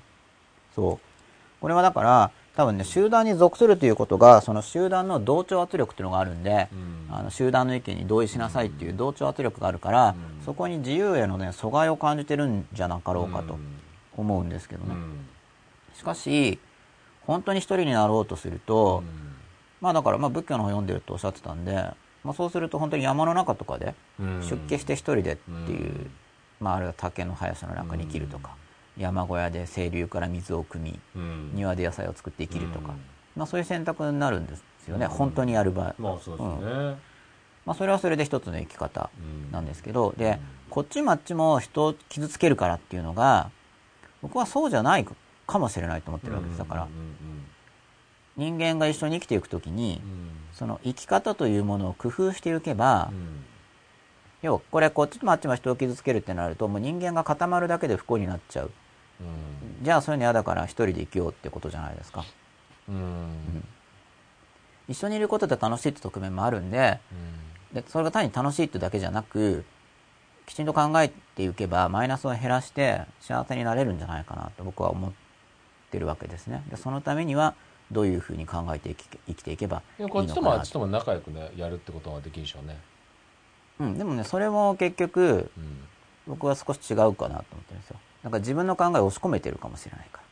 まあ仲良くやるのはいいんですけど、まあ、まあどっちのいい要素うん。があるとして。仲良くやるのはいいんだけど、でも自分の中にやっぱ自分の考え方ってあるはずだから、うん。で自分はどう考えて何を良いと思っていて、うん。どう生きるのかっていうのは一人一人持ってると思うんですね。うん。で、その生き方に忠実に生きないと、うん。やっぱり苦しみが生まれると思うんですよ。う。ん。だから立ち位置としてうん。こっちもまあそれは自分の中の感覚かもしれないですけど、はい。あっちも属さずこっちも属さずっていう感覚を持ちながら、うんたださっき言ったように完全なこうでは生きていけないから、はい。ここの分に関してはこっちうんこの分に関してはあっちっていう、あそうです。そういう選択を行うんですけど、うんそれをやるときに、うんあ僕が懸念しているのは、うんそこで自分の意見っていうものが感じられなくなりがちってことです。なあ感じてればいいんこっ。ちとあっちの意思がそう、そこのまあエディットは取もちろんやるんだけれども、うん。しかしじゃあ自分はどう考えているのか。それがだからこっちともあっちとも仲良くっていう方のプライオリティが上がりすぎちゃうと、要は自分はどう思ってるのかっていうのが見えなくなってきちゃうんで、やっぱりそういう意味では一人の時間とかを持つっていうのは、あのね。やっぱ引きずられるから人は、うん。ただずっと一人でいるのではなく僕は考えてるのは、やっぱり一人の時間を持つことで、ところで自分はどう考えてるんだろうっていうのを雑音なく考えることができるんですよ。すね。なんか考えて、僕対話って大事だと思うんだけれども、うん。対話だけをやっているとすると、うん。引きずられますよね、うん。相手に。だから対話も大事なんだけど、やっぱバランスで両方、うん。対話もやるけど、一人の時間も持ち、うん。そして一人の時間で自分はどう考えているのかなっていうのを把握して、まあ一人に近いのと本、うん。本の方が生の対話よりも影響力低いんで、で、それで自分の思考というものを練り、うん。で、やっぱりまた対話したり、関わっていって、ここがどうのああのっていうふうにやっていくっていうあたりが、まあ現実的にはそういう道になるのかなと。まあ、対話はだからスパーリングとか試合みたいなもんですもんね、でやっぱり一人のねうん。腕立て伏せとか腹筋とかね、ランニングとかね、はい。そういうのがすごい重要、うん重要だと思います、基礎分か訓練りや。すい例になってるかどうか分かりませんが、まあそんな感じかなっていうね、わかりやすいと思いますよ。うん。はい。まあ確かにねこ要するにそのどうアプロアプローチの仕方がすごい重要ですよね。こっちあっちというか要するにどうねそこと向き合うかっていうね、うん、あそうだから僕は思うのは、でこっちはっていうの話で、ん。あとそうこれは言っとこうと思って、うん。自分があっち側だからって言って寂しさを感じている。つまり自分がマイノリティだったりすると、うん。その多数のこっちっていうのからお前らあっちじゃんっていう排斥を受けるんですよ、うんうんお前あっちだねって、うん。まあその変っていう概念。この間からちょっと話題になってるし、うん。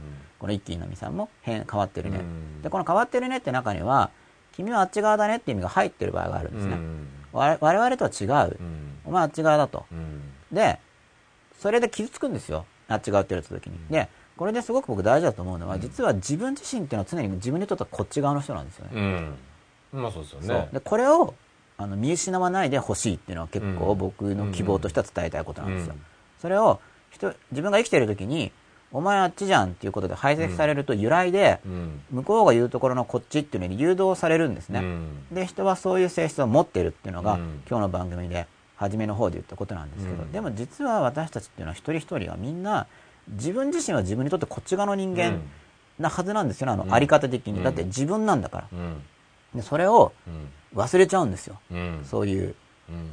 あの、変な働きかけをしてくる人たちによって。うん。だから、自分は常にこっち側なんで、うんで、マイノリティって言うけど、結局本当は人間で個別性があるから、一人一人本当に人と人と捉えていったら全員マイノリティ、全員マイノリティそう、一人一人マイノリティですよね。で、本当は、意味ではそういう意味ではこっち側って自分だけになっちゃうわけです、うんそこで。で、だからこそ、えっ、と、考え方としては、うんなんか人間は一人一人違くてみんな輝いてるんだよなんて言葉があるわけじゃないですか。うんなんか聞いたことありますよね。うんね歌にもなってたりしますよね。うんでもあれが結構虚しく響くのはなぜかというと、意外と虚しく響く時ってありますよね。なんか。一人一人違うんだから、最高に輝いてるんだよとかって言われても、うん。なんか最高に輝いてる気しないんだけどみたいな感じわかります、うん。そう言われても。うん。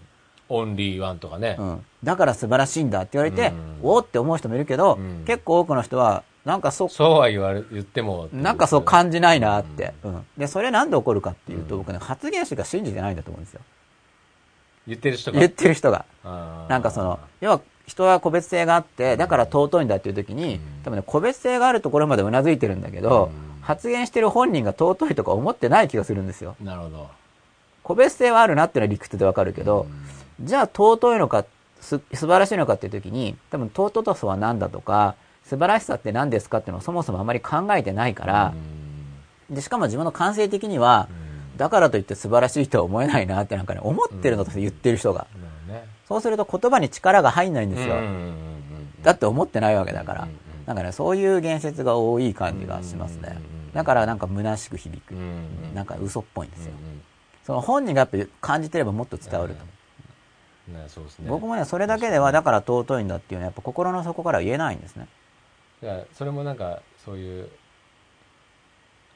ナンバーワン要するに競争に対するこっちに対しての、あそう僕の中がやっぱねね競争概念が入ってるんで、なんかの分野でトップだったらそれね素直にすごいと思えるんですうよ。ん。でも1位も99位も100位も全部98位って1人しかいないから尊いよねって言われると、なんかね同意できない自分がいるんですよ。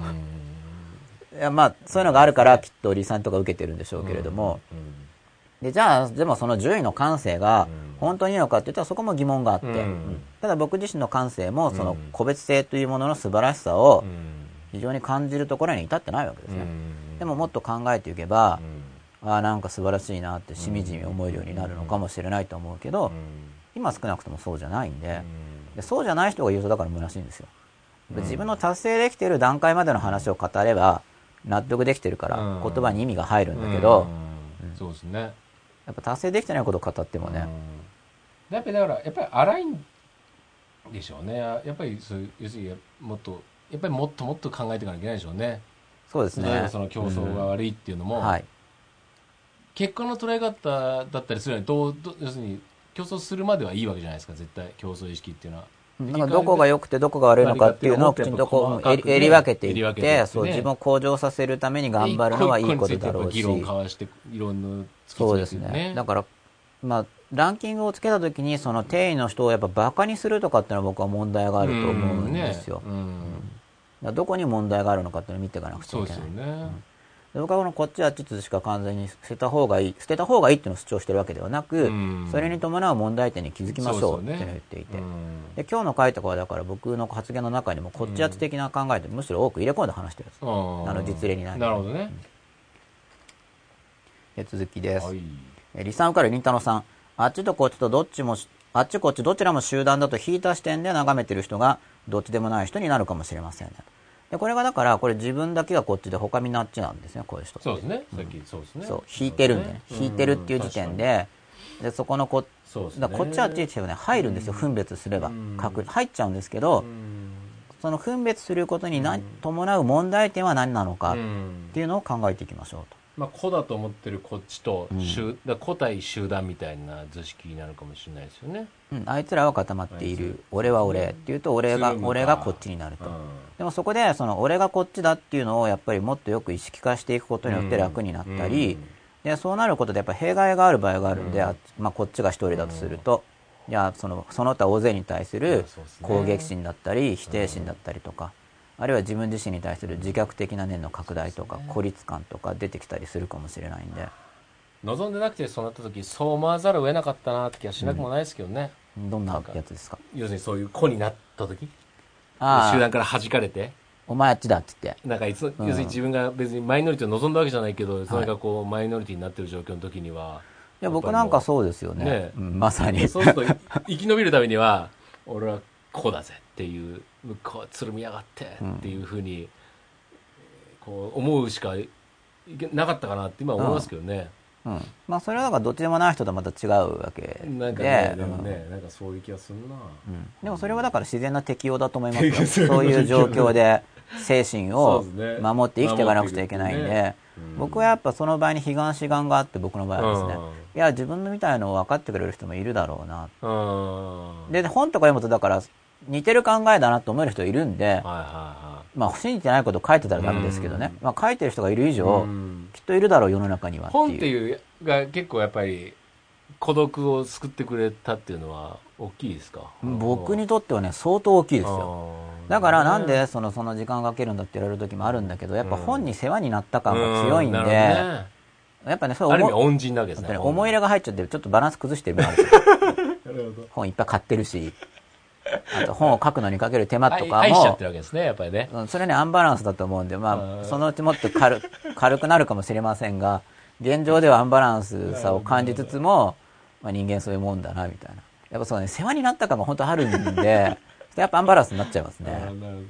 ただアンバランス感を感じているかどら、うん変わるかもしれませうんん。しかし今のところ、これはアンバランスですようん。やっぱり僕の場合はお。世話になったんですねうんやっぱお世話になってるとも相当うん。だからねなかったら厳し、生き抜くのが厳しかったぐらいお世話になってるか。まあそうなったらそうなったでなんとか適応していくんでしょうけど、そんなそんなんで一冊本書けそうじゃないですかえ寂しかった僕みたいな。ありがとう本さんみたいなありがとう本さん。企画通るかな僕が一応出会った10人の本さんみたいな、一応読書法は出してるんですけどね。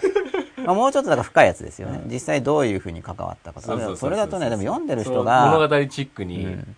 読んでる人の暗示性で結構そう同じように思っちゃう人が多分出てくるんですよね。あんまりストーリー強くしちゃうと、まあそれはそれでそれも教育のやり方なんだけど、ちょっとねわざわざ別にその方向に行かせるそうなんかちょっと弊害を感じちゃうんで、ね、僕はなんかか自分で考えてねとかってやっぱ思うから、必然性があったからそこに行ったっていうね。そうそうあのおおすすめだったらいいんですけどね。その道をたどってくださいって意味じゃないから、結果ね、そう通り過ぎて今となれば、あれがあったから、だからまあ僕としては良かったけどって話だから。果たしてじゃあそれを、同じことを人に勧めるかっていうとね。で結局ね、進めてるつもりじゃないし、進めてないと書いてても、うん、やっぱ読んでると、やっぱその、非暗示性っていうか影響を受けちゃいますから、人は、うん。確かにね。それ気をつけなきゃいけないなって最近ちょっと思うんですよね。まして子育ての方とか書いたらね。そうだからね、あれは。親がそう読んで、吉永さんみたいに遅いんですよ。あの、子育ての本書いてるんですけど、実際。いろいろやっぱ考えちゃうと。考えますね。まあ考えすぎに軽くさって出すのも一つの手で、そなんかこう軽さが伝わるから、読む方もあんまり真面目に捉えないからっていう、切り口を変えてそういうね、楽な路線もあると思うんですよ。なるほどね。うん。ちょっとまだ検討中ですね。ムーンテンビーナスさん、社会性があると言われる時の社会性とは少なくとも集団に属していることが前提となるのでしょうか？そうすると集団の中でしか社会性を発揮することはできないのでしょうか。個人的には集団に属することは好まないです。ということなんですけれども、これはあの集団に属することを好まないって言っても、もっと大きな集団には属してると思うんで、例えば日本国民であるとか、そうね、そういうことですね。だから集団に、社会性っていうのは集団に属していることが僕は前提になると考えますけど、本当に集団に属さないっていうのは、あ、まあだから属すっていう単語の意味の強さにもよると思うんですけど、でも例えば国の中で反社会分子としてではなく、え生きると。合法的に生きるとかっていうのも属している。弱い意味では属していることになりますよね。そうですね。いや、それはやっぱ社会性だと思うんで。だから集団に属することを好まないっていうのは多分ね、もっと思考できると思うんですよ。実際には属することを好まないとこほぼないと思うんですよ、人間っていうのは。例えばその恋人関係、家族関係、何でも集団に属することを好まないのではなく、なんかね、集団のある性質が嫌だったりしてるだけだと思うんですね。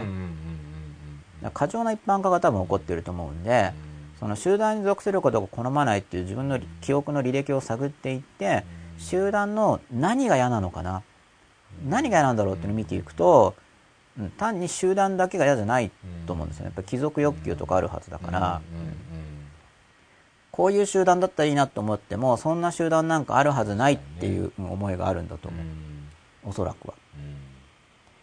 一気稲美さんです。一人で戦っていると周りに味方が集まってきて幸せ。うん、そうですね。そう、だから一人で自分を押し出してやっていけば、まあ同意する人とひどいな人っていうのが明らかになってくるんで、でそこでそのこっちあっちっていうのをこう鋭敏にやりすぎると問題が生まれますけどっていうのが今日のお話ですね。あ、続きだ。って思っていると、今度はそうしてできたグループそのものを利用しようと近づいてくる人がいて、やっぱり嫌になってまた一人になるために強引に隠れてみたりします。そうするとまた変わっているねと言われます。ということなんで、まあこのパターンから抜けようと思ったら、今度はそうしてできたグループそのものを利用しようと近づいてくる人がいても、自分の思う通りにやっていける知恵を身につけるってことになりますよね。運営の仕方として。うん、守れるようにならなければいけないですね。まあ、このパターンを繰り返すのをやめるのであればですけれども。リサン受かる林太郎さんです。自分の方が情報を握ってますよ的なアピールをして、相手の知的劣等感をつくと人心掌握できると思います。助けたい願望をそそって人を動かすというのは頼み事をすると付き合いやすくなるとテレビで言っていました。あ、そうそう。まあこういう心理操作的な知識っていうのは持ってるといいですよね。うん、で、この知的劣等感をつくっていうのは背後に、なんか知ってる方が偉いっていう価値観を相手が持っている場合に使えるんですよ。うん、うんで、基本的にそういうのにやられないためには、なんか知ったかぶるやつはバカって思ってなくちゃいけなくて、うん、だリサムカール・ニッタラさんとか人名バシバシ出してくるじゃないですか。うん、バカっぽく見えるんですよ、うん、っていうふうに思ってないといけない。多分分かってないだろうな。ね、うん。はったりだな、これはと。だからまあ実際に対話してる時には、結局あなたはどう思うのか、なんですよね。いや、情報を握ってるとしても、だから何なんだっていうのが大事で、うん、そんなのどうでもいいよっていうのが大事ですね。あの、防衛のためにはね。アンダースコアリスクアンダースコアさんです。私の新しい配属先は、こっち意識が強すぎる組織と感じてて、自分の立ち位置を心地よく改良しなくてはと思っていたので、見てて胃がキュンとしてきます。しっかり学びます。うん。そう、こっち意識が強すぎる組織の中に無自覚に入っていると、染まってくんですよ、きちんと人間って。うん。自分はそうじゃないなと思っても染まっていくんで意識的に対処してないと。だから、まあ、こっちあっちの襟分けに対する言動、襟分け言動っていうものが行われてるはずだから、それを意識して、それを見聞するたびに、さらに自分で襟分けるっていうのをやっていかないと、守りきれないですね。ただ守っていくのは大変なんで、あまりにもそれが頻度高ければ、まあ集団を変えるっていうのも手だと思うんで。で吉田さん終電ですよね、そろそろ。はい。今日は終電ですか？じゃあバシバシはいと。リスナーからりんたろーさんです。ちょっと見ながら書いてるんで変な日本語になってます。はい。OK です。コーヒーミルクナンバーワンさん。意見をぶつけようとした時に相手に嫌われるのではと思う意見を控えてしまうのが今の俺です。こういう人多いと思いますが。これはあの、反証体験が必要ですね。反証体験。意見をぶつけても意外と大丈夫だったっていう反証体験が必要なんで、大丈夫大丈夫そうな人にぶつけたり、あとね、ダメそうな人にぶつけても意外と大丈夫だったっていう体験を積んでいくっていうのが、結構ね、やりやすいアプローチだと思います。反証体験を積む。あと、ぶつけ方もね、いろいろありますよね。やっぱり、その、はい。いろんな表現の仕方でね。あそっか、僕今ね、集団意識して軽く流しちゃったんですけど、あじゃあもうちょっと言っていいですか？やりましょうか。いや、じゃあどれぐらい入ってるかによるんですよ。はいいや、これだったら、あ、でも結構あるな。うん。いいですよ、いいですよ。やりましょう。あ、どって本音なのかな、吉田さん。いいですよ、行きましょう、行きましょう。いやいやここのねこのねはい相手に嫌われるのではと思いってあるじゃないですか。だからここが被害者意識なんですよ。うん。わかります？うんうんうんうん相手に嫌われるのだと思いって書いてあって、これね、自覚できてないと思うんですけどうんうんうん、相手のせいにしてるんですねうん。。なるほどね。そうだから、実は相手に嫌われるのではと思っているだけでは人は控えないんですよ。相手に嫌われるのを恐れてないといけないから。うんうんうん別に嫌わった、嫌ったっていいじゃん。一人一人好き嫌いってあるんだから。うんだったら控える必要ないじゃないですか。うんだから、これ相手に嫌われるのだと思いっていうところで、うんその相手の話については心がオープンで語れるんですけど、まあ、ただその意見を控えてしまうって自分で言ってますよね。うん。コーヒーミルクナンバーワンさんが。うんで、実際、控えてるんですね。うん。だけどこれが意見を控えてるだけじゃなくて、今の俺の、俺自身に対しても控えてるんじゃないかなって僕は思ってるわけで、それがその真っ裸とかで言おうとしてることなんですね。自分の心の中で出ているけれども人には言っていないっていう控えてるレベルではなく、うん自分の心にも出てないうんってなってるんじゃないかなと思うんで、うん。そう、相手に嫌われるだと思うっていうのは、ここに被害者意識が出てるんですよ。相手が嫌うかもしれないっていうことでうん、相手のせいにしてるんだけど、うん本当はこういう、この控える原因っていうのはうん、相手に嫌われることを恐れているんですよね。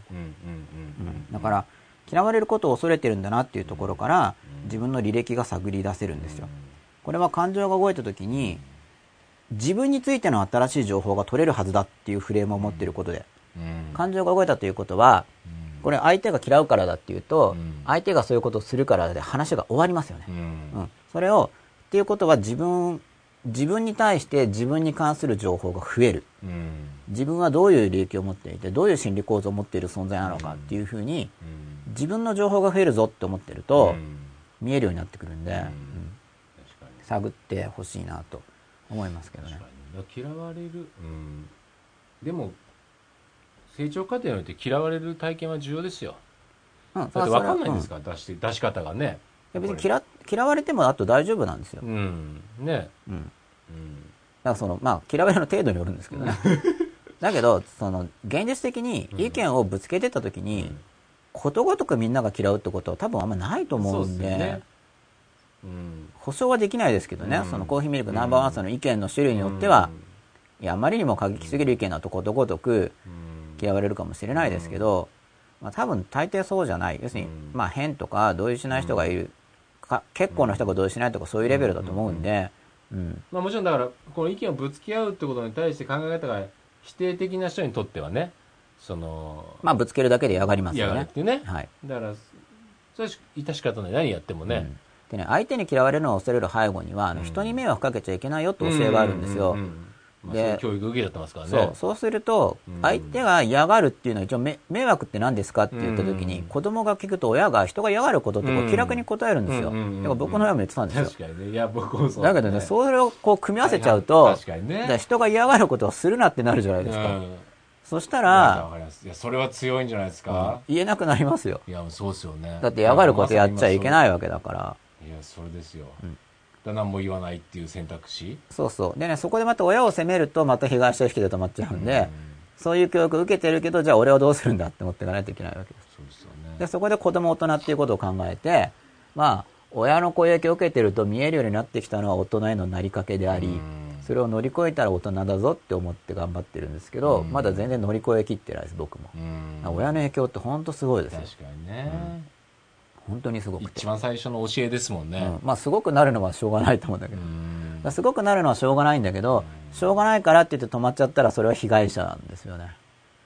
だからね僕は被害者から脱しようとしてるってうことです。ん生き方として被害者であるあり方から脱することが僕自身の幸せになるだろうと思ってるんで被害者意識とかをすぐ探ってる。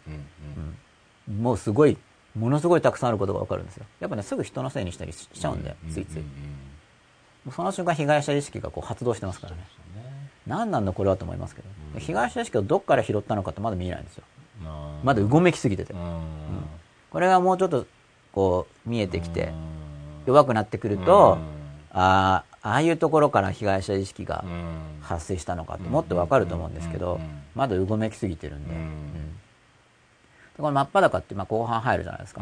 で、まあだから、まあちょっと変わるかもしれないですけど、その60から70ぐらいの段階っていうあたりで、その被害者意識っていうものをもっと見えるようになっていきたいなという大まかな構成が予定、あくまで予定ですけどね。うん。被害者意識大きなテーマですね。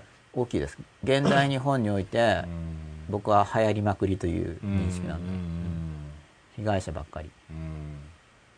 主体的に生きるためには被害意識からはなるべく抜け出た方がいいと。思う。だからでもこれがね、書けるっていうのはだから、やっぱりこうツイッターで書けるだけでもちょっと言ってるわけじゃないですか。そうですよねそうですよね。これ別に書かなかったらより言わないわけで、確かにうん。でこういうのをするのがだからうん。大事だと思うんですよ。だから僕も挑戦してるんです。例えばリン、受かるりんたろーさんとかに、ん。なんか人名書いてるけど分かってないんじゃないですか、バカに見えるんですよとか言ってるじゃないですか。うん。これってなんか嫌な発言じゃないですか。はいはいはいでそれは反証体験を積もうと思ってるんですよ。うん。うんで、リサン受かるりんたろーさんがいい人だったら、うん。あ W2 個ぐらいで流してくれるんで、僕も安心するわけですよね。あ、言っても大丈夫だったって。自分で浮かんでくるこうバッていうのをそのままアウトプットするしてるっていうやっぱね、ちょっとね、抵抗があるんですよ、そのバカに見えるんですよとかっていうこと自体に。うんまあ一応まあ、こそうですねう、リサン受かるりんたろーさんはリサン目指してるぐらいの人なんで、ああ、これこっちはっていうのを実演やってんだろうなとか、いろいろ好意的に解釈してくれるに違いないと思わないけど、うんうんかもしれないな、うんぐらいで。あとあの、もっときっとできる人によりなれる気がするんで、うん、だって熱意がありますからね。ということで、まあ、僕自身もこう番組中で言おうとしてるわけですね。まあ、意見だけじゃなく、だから意見っていうのと、また感情っていうのもあるじゃないですか。あで、感情を表現するのは良くないっていう教えもあるんですよ。それはお前の感情じゃないかって言われたりする。まあそっかち論の方が今強いんじゃないですか。感情的なことを言うな、みたいな。うん。うんそれも僕ちょっと疑念があるんで、うんまあもう場によると思いますけどね。その、単純に本当になんかもっとドライな取引の場とかは感情的な表現、それはあんまいらないかもしれないけど、普段のコミュニケーションにおいて、感情的じゃんかっていう話なんですけど、いや感情を言いたいんだけどっていう。それは感情的なことは向こうは聞きたくないということを言ってるわけですよね。で、こっちがいや言いたいんですけどって言うと、そこは対立が生じてますよね。でその対立の構図が構図が生じているときに、被害者になるかどうかなんですよ。うん。うんうん。じゃあ向こうが聞きたくないって言ってるからやめるんだったら被害者なんですよ。はいまあそうですね。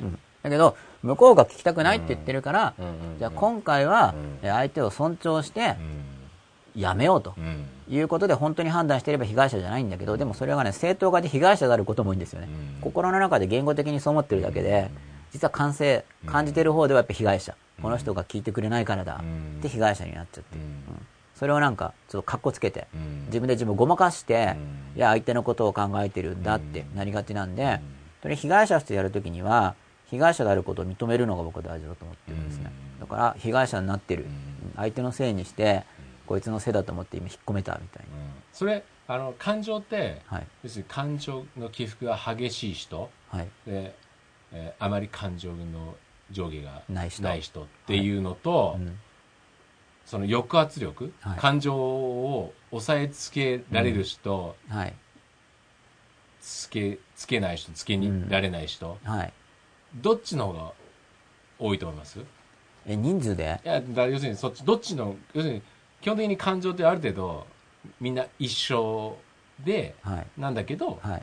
その育ちとかいろんなのでそのコントロールのはい。幅が違うのかうん。もともと感情っていうのがそれぞれあの生まれ持ってああ、気質的にです。気質的に。あ生まれて、生まれ、先天的にですね。でも感情が弱いはい。子もいる、で僕はもちろんその素質的な部分も多少はある、両方要因があるんじゃないかと思ってますけど、うん。これ推測ですよ、うん。未確認ですけど、もともとの差異もあるだろうし、うん。後天的な差異もあるだろうとうん。僕は捉えていて、うん。ただ後天的な部分でかなり変わると思ってます。うん。先天的にも差があるけど、うん。じゃあ後天、先天的な振れ幅と、うん。えー後天的な振れ幅ってありますよね。うん。もちろん先天的なのが、そう極端な人っていうのは後天的にあんまりうん。動かせないと思うんだけど、まあ、いわゆる普通の人、うん。普通という範囲内に入るぐらいの人であれば、うん。後天的にこう相当動かせると思うんで、うん。そういう意味で人は変わっていけると思いますけど、うん感情、でも感情とかも扱い方を学んでいこうと思ったら、うん。自分の内部で動いている感情の性質っていうものを知っていって、うん。じゃあどういうふうにうんやっていこうかなっていうのを見ていかなくちゃいけないし、うん。あとやっぱ感情的なものを言われた時に自分が苦しいっていうのが出てくる時も、この苦しさはどこから来るんだろうって見ないと、うん。その、感情的なものを言われている側の人がまた被害者になるんですよ。お互いに被害者になるんですね。うん。だから、感情、なんでこんな感情的なこと言うんだろう。嫌だなって。相手がそういうことを言うからだって言って被害者になってるし。うん、だから言うなって言われると、こっちはこっちで、この人は聞いてくれないって言って被害者になっていて、お互いに相手のせいにするんですよ。で、この被害者同士っていう構図は、もうめちゃめちゃあちこちで、てかもうそれがもう日常というぐらいあるんですよ。で大体その構図っていうのは要するに被害者側が自分はコントロールしてるのにっていうのが多いじゃないですか、要するにあそうそっちの失礼ね。私はこんだけちゃんとコントロールしてうん。そっち側の人はそう思う。るね。ですよね、うん。で自分が抑圧してると、やっぱ我慢してるんで、ですよね、まあ、基本的に他者に我慢をしますよね。そうですよね。それを超え。てくるとうん。失礼なやつだとかうんって話にななりますよね、うん、なりますね。大体そっちの構図のトラブルになる原因っていうのはそっちの構図の多いのかなっていう気がするんですけどね、うん。だからやっぱそこでどう生きるかを決めなきゃいけないんで、うん。まあ、そうですね、相手ともっと分かり合いたい場合には、まあそれも、そ直接やっぱ言語化して聞いていく。自分が引っ込める、被害者だと引っ込めることになりますけど、その、感情のね、感情を、まあ確かにこう表現されたら嫌だって感じるのは分かるんだけどっていう話をしていって、で、ただその生き方に自分は疑念があるっていうのを言わないと引っ込めてることになっちゃうんですよ。うん同意は得られないかもしれないけど、僕はこういう時に出そうと思ってるから、えー出すんだと。ただ、嫌だということであれば、やめるけれども、それは、あの、出すべきじゃないからやめるんじゃなくて、あなたの、あなたが嫌がるから、その、嫌がらせたくないからやめるっていうふうに言わないと通じないと思いますよ。うんうんそうしないと単に向こうの言うことを聞いたって向こう思っちゃうから。まあそうですよね、ぜそこは同意してないけどっていう、うんうんこの場のために、うん。今自分はそのコントロールしてやめるけど、うん。その感情を出さないっていうのが、今の、まあ、その会話の場によりますけどね、うん。こういう日常の会話の場であれば適切だと思ってないし、うん。そこで出すなっていうことが、お互いが分かり合えなくなることになると思うから、僕はあなたが僕と分かり合おうとしてないように思うとかって言わないと言わないといけないと思うっていうか、言わなかったら伝わらないと思います。そこでただ黙ってたら、まあね。何にも分かんないです、向こうは。だからやっぱり僕はやっぱりその抑圧の方が感情は基本的にみんな持ってるので、うんやっぱり抑圧との差の方が大きいかなっていうふうに僕は思うんですよねうん。やっぱりもっともっと相当な感情が押し殺されてんだろうなっていうやだと思いますよ。だってこう言ってる僕だって、すごい今でも押し殺してると思いますよ。うんすごく。うんだからこれはだから解放してあげたくて。ただとかいそうですよねだ、から解放した時に、うんその感情自体がある程度良くなってないと暴走するわけじゃうなんいですか。そうですよねそうですよねで結局みんなそれが怖いから、うん抑圧して、うん押さえつけてるわそれってやっぱりけですよね。自分を信じられてないっていうことでもあるわけじゃないですかうん、そう、自分が怖い。怖いっていうね、うん自分を出す要するに真っ裸になるのがやっぱり怖い怖い。そうなんですよ。ね、うんでも出していかない限りその怖いはねそう、反証体験が出ないんで、ね絶対成長することないじゃないですか、大丈夫だっていうふうに思えないから、うん。反証体験が出ない限り、もう下手すると一生恐れていかなければいけなくなっちゃう。だし出さないどんどん出さなかったらどんどんやっぱり出せなくなりますよね。出すタイミングがね、うん習慣的になりますよね。だからもっとねやっ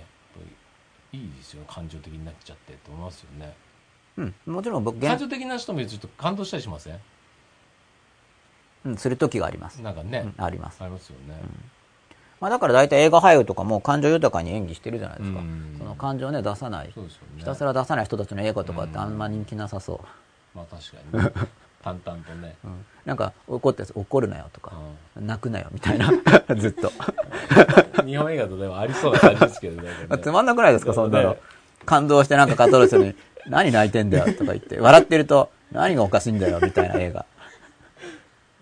それはそれそれ狙ってたら面白いですけどね。あまあ監督の実験的な、まあそれは一つのメッセージを伝えたくてしつこくやってるわけですよ。わかりやすいから。まあそれは一つの表現とし 表てあり得るかもしれないですけどね。僕はだから感情は出していく練習で大丈夫な場面も結構あるはずなんで、まあまず理性で考えて場面的にどうかな。うん。大丈夫そうだとしたら、ただ相手の人がそれに対してなんか苦しみを連想してるわけじゃないですか。うん。要するに向こうも感情表現したら、なんかあったんですよ。うん傷を抱えてるんですよ。まあそうですねね。そうすると同じことをする人を攻撃してくるんで、うん。傷が刺激されるから。そうですよね、出しすぎちゃって抑える。でもやっぱあんまり出してないパターンが多い気がしますけどね。一回も出したことがないっていうことのがね。うん。そうするとだからば、いわゆる爆発とか、ね、切れるとかもそうですけど、ね。ねうん、そうなっちゃうんで、うん。結局不幸じゃないですか、そんなの。うんね、切れる時まで言えないなんて。ねえねえ、どうせ言ってる収まったら切れるだろうし。そうそうなんですよねだから抑圧は消えるわけじゃないんですよねそう圧が高まるだけなんですよね危ないじゃないですか。危ないですよね爆発しますよ。そうなんですよね 本当そうなんですよねうん。面白いですね。うんあ、なんでな、なんでなのでさんですか？生マップ初参入できました。ありがとうございます。ありがとうございますリサーカルりんたろさんだ。自己主張という時日本人は自己主張あんま慣れてないんで、俺は〇〇が好き、バツバツは嫌いという感覚レベルの話で終始しそうで、えー考え方とか価値観とか信念とか関係性といったような根幹の話にまで至らないと思います。そうでこういう場合がやっぱこう日本人と一般化っていうのがあるんで、うんリサーカルりんたろーさんが認識している日本人っていうのは多分これまで接してきた日本人とかである,、あるのか、まあ書籍とかで読んでる日本人であるのか、あとこの感覚レベルの話に対する評価、うん。感覚レベルの話っていうのは価値がえーないのかっていう話もあると思うんで、うん。でこれもあと例えばこの日本人はっていうところのが被害者意識が出てるんですよ。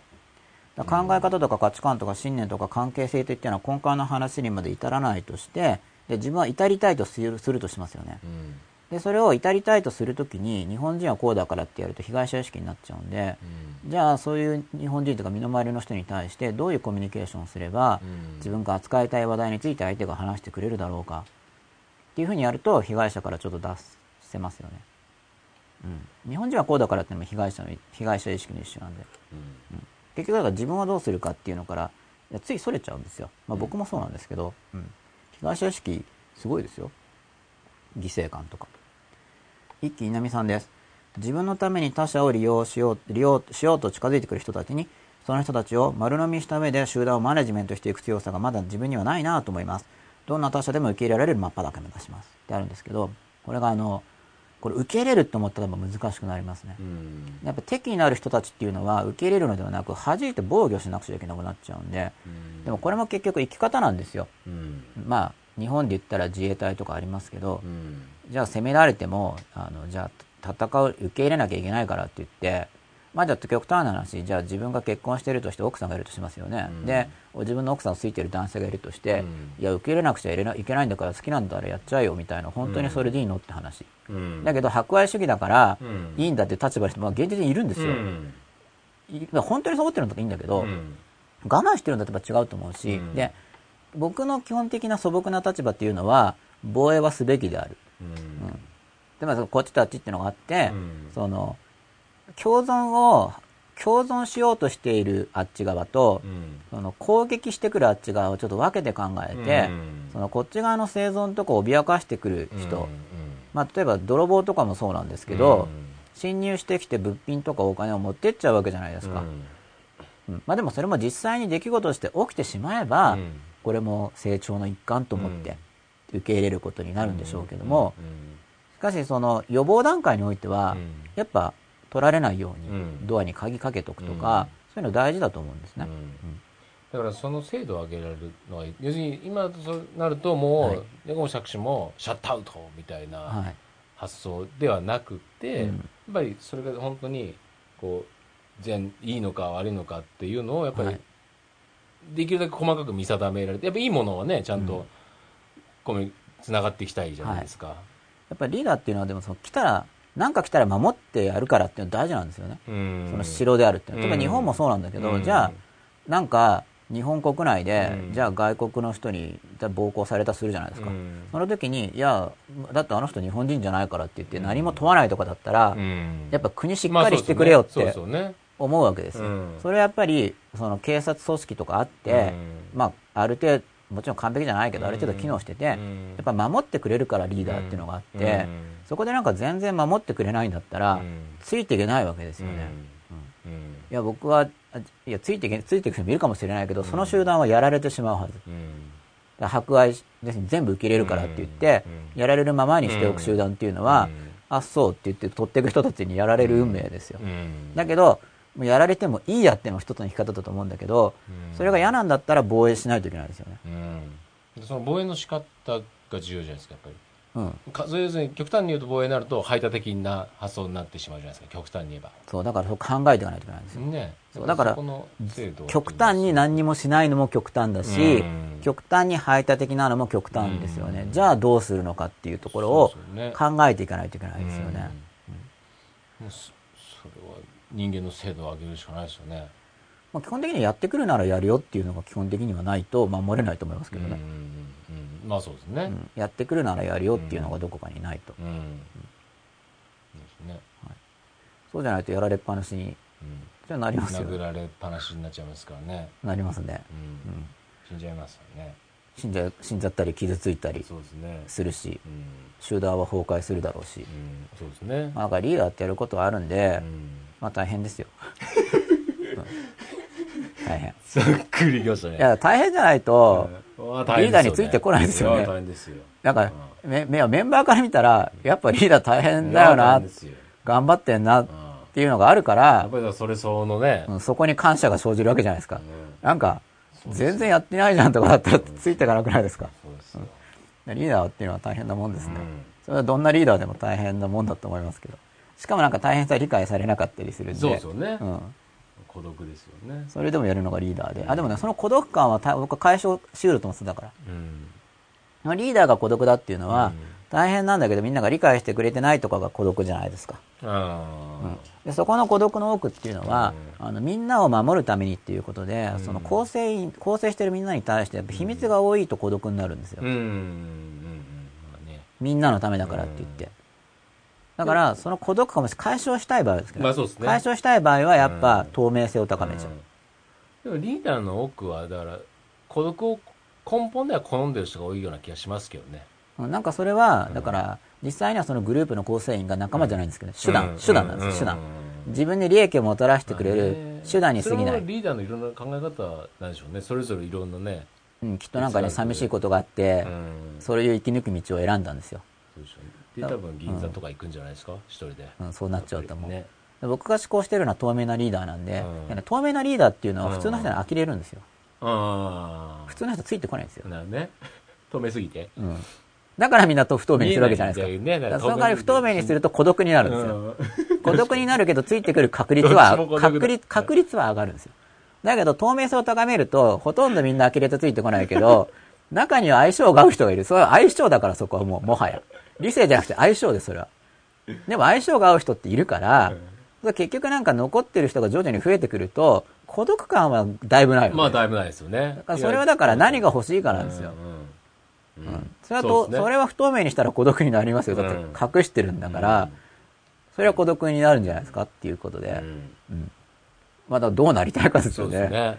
なりたい道を歩むために自分はどう生きるかなんで,、で僕はだからまあでも透明性が徐々に高めないといけないっていうのもあるんですけどね、うんまあと僕はその孤独特に孤独を感じてる人だから、うん孤独嫌じゃないですか、うんそうすると透明性を比較的高めていかないと僕は孤独なまま死んでいかなくちゃいけないんで 嫌だからそれが嫌ですよね。そう。でも不透明なままで孤独を解消しようって僕は無理な話だと思う。うん。だからそういうアプローチしてる人いるんですよ。うん。なんかすっごい秘密を抱えて不透明なままで、うんなんか自分一人で修行して孤独感を解消しようとしてる人。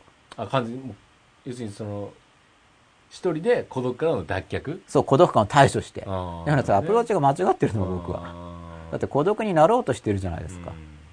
うんだって一人になって、一人で。ですよね。それは孤独になっちゃう気がするんだけど。うんまあ、おそらく孤独に対する執着っていうのが、うんその心の中の反省によって脱却しうると考えてるんでしょうけど、孤独を感じることを麻痺させようみたいな発想なんですかね。うーんとね、その本、そういう修行をやろうとしてる人は麻痺させようじゃなくて解消を試みてるんだと思いますけどね。麻痺させる、麻痺させる人っていうのは結構日常生活で我慢してるんだと思う。うん。うん。寂しくないやいみたいな。うん。寂しいって思うともう悲しくなっちゃうから。うん。それは麻痺だと。僕もだから若干麻痺させながら来たんですよ。うん。それはだけど、麻痺させないと辛いからっていう自覚を、まあ、緩いですね。緩い自覚がありながら麻痺させてきた感じ。独から脱却ってな、な、仮になったとしたらどんな感覚なんでしょうかね。い、いんですかね、それはね。僕はいいものだと思って目指してますけどね。うんうんなん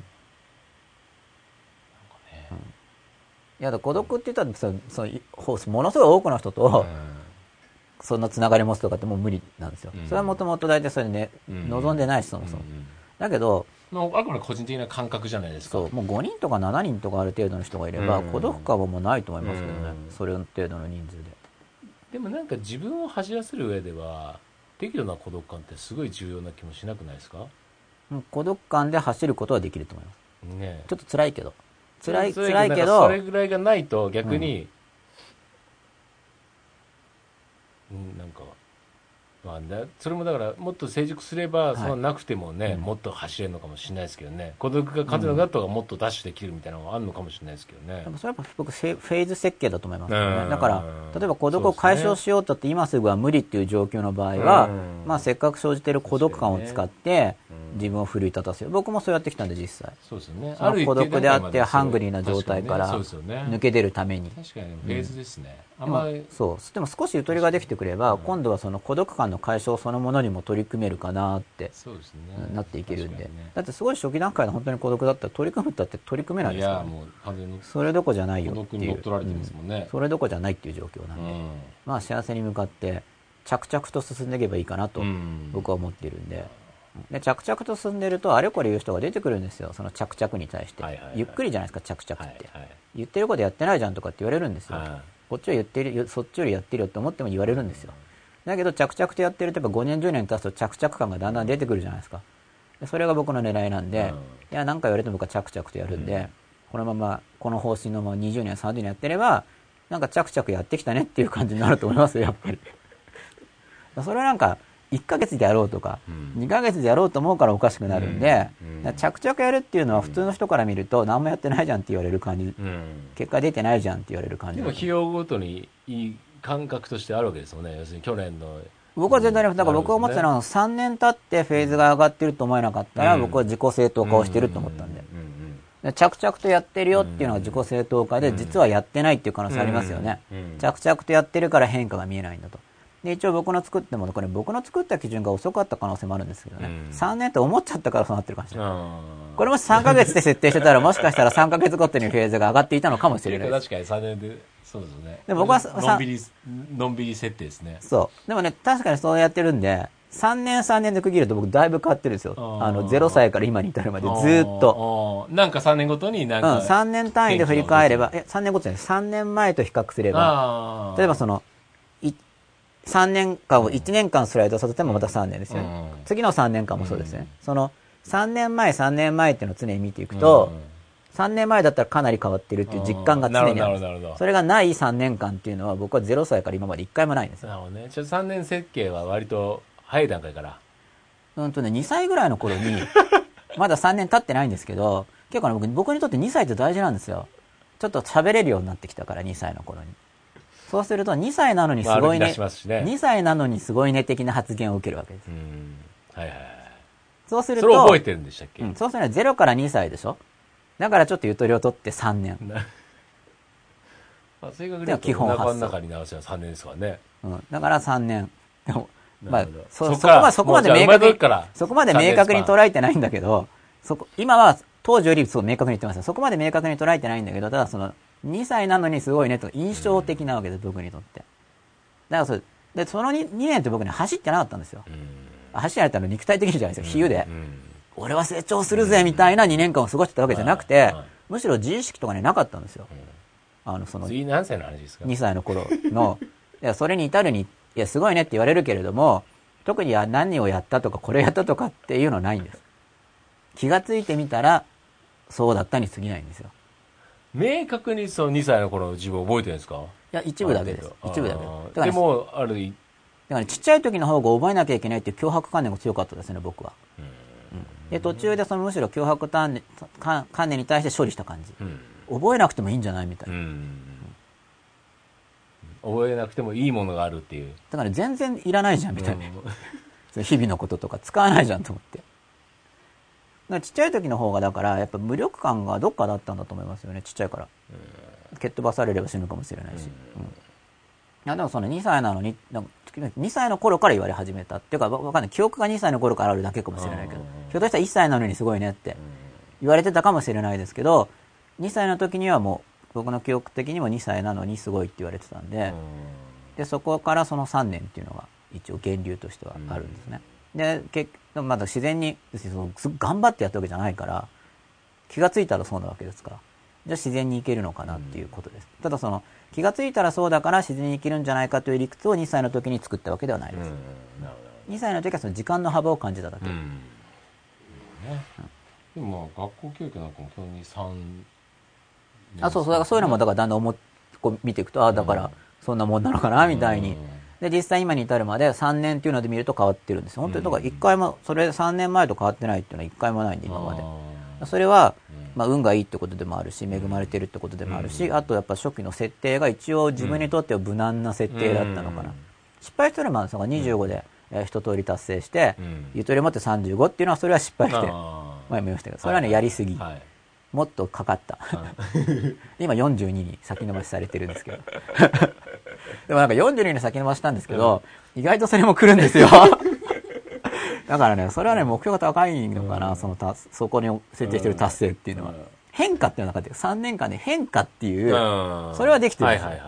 それはオールクリアです、むしろ。うんでもその僕は25で達成と思ってたその達成っていうのは今42に先延ばししたんだけど、それは目標的な話それもね、ダメかもしれない。もうなんか結構、いや、35の時には42だったらって思ったんだけど、7年あるじゃないですか。うん。結構もう近づいてきたんで、そうですね。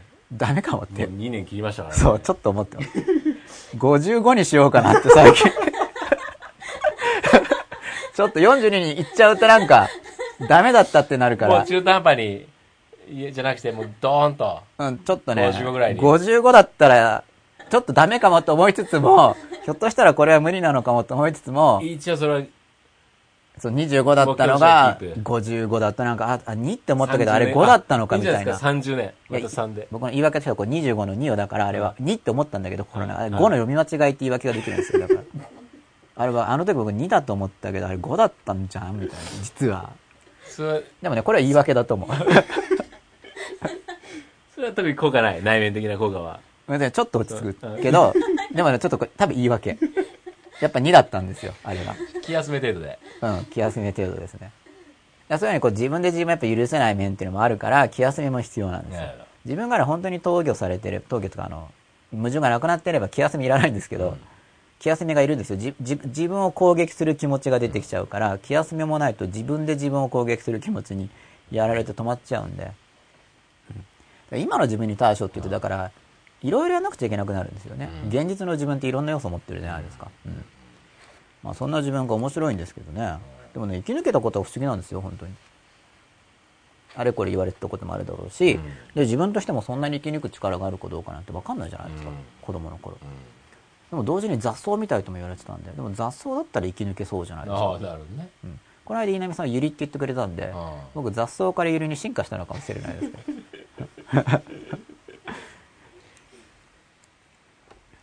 ど。李さん、受かる林太郎さんと押し付けてる気がします。お、なんか、こう書きながらこれは自己観察をしてるんですね。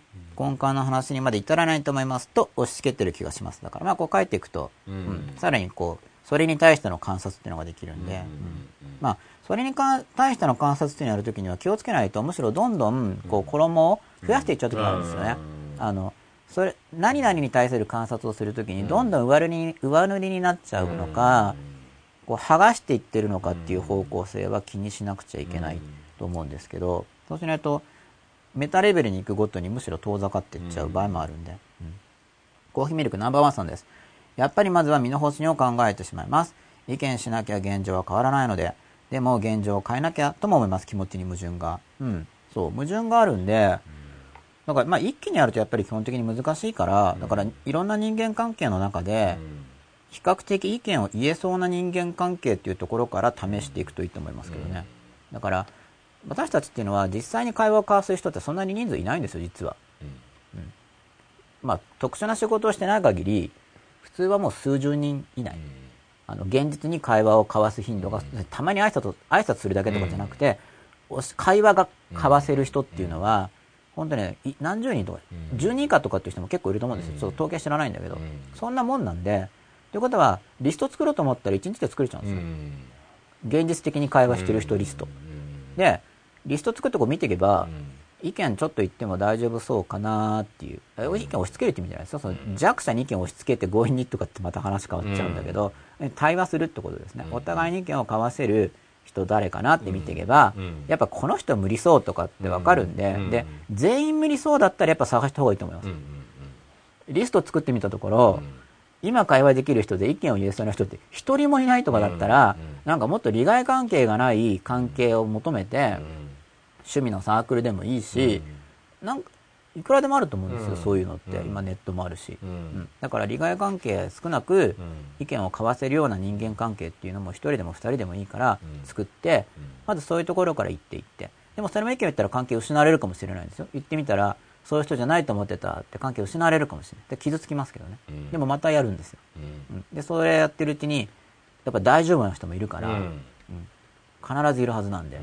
そこに出会うまでやる、ね、まあ、でもそれは僕自身が取ってきたアプローチですけど、うん、必ずいるはずだっていう仮説を持って、うん、いるはずだと思ったんで理性的に、うん、それは自分の周囲の人数が少ないからいないだけで、人間はもっといっぱいいるわけだから、何十億人っている中の数十人としか接してないわけだから、それで人間とはっていうのは早いだろうとそうですね、まあ、でも全員とも接していけないから、どうやって接していくかっていうルートは考えなくちゃいけないなと思いつつ生きてきてるわけですけどね僕自身は。会社さんよろしくさんです。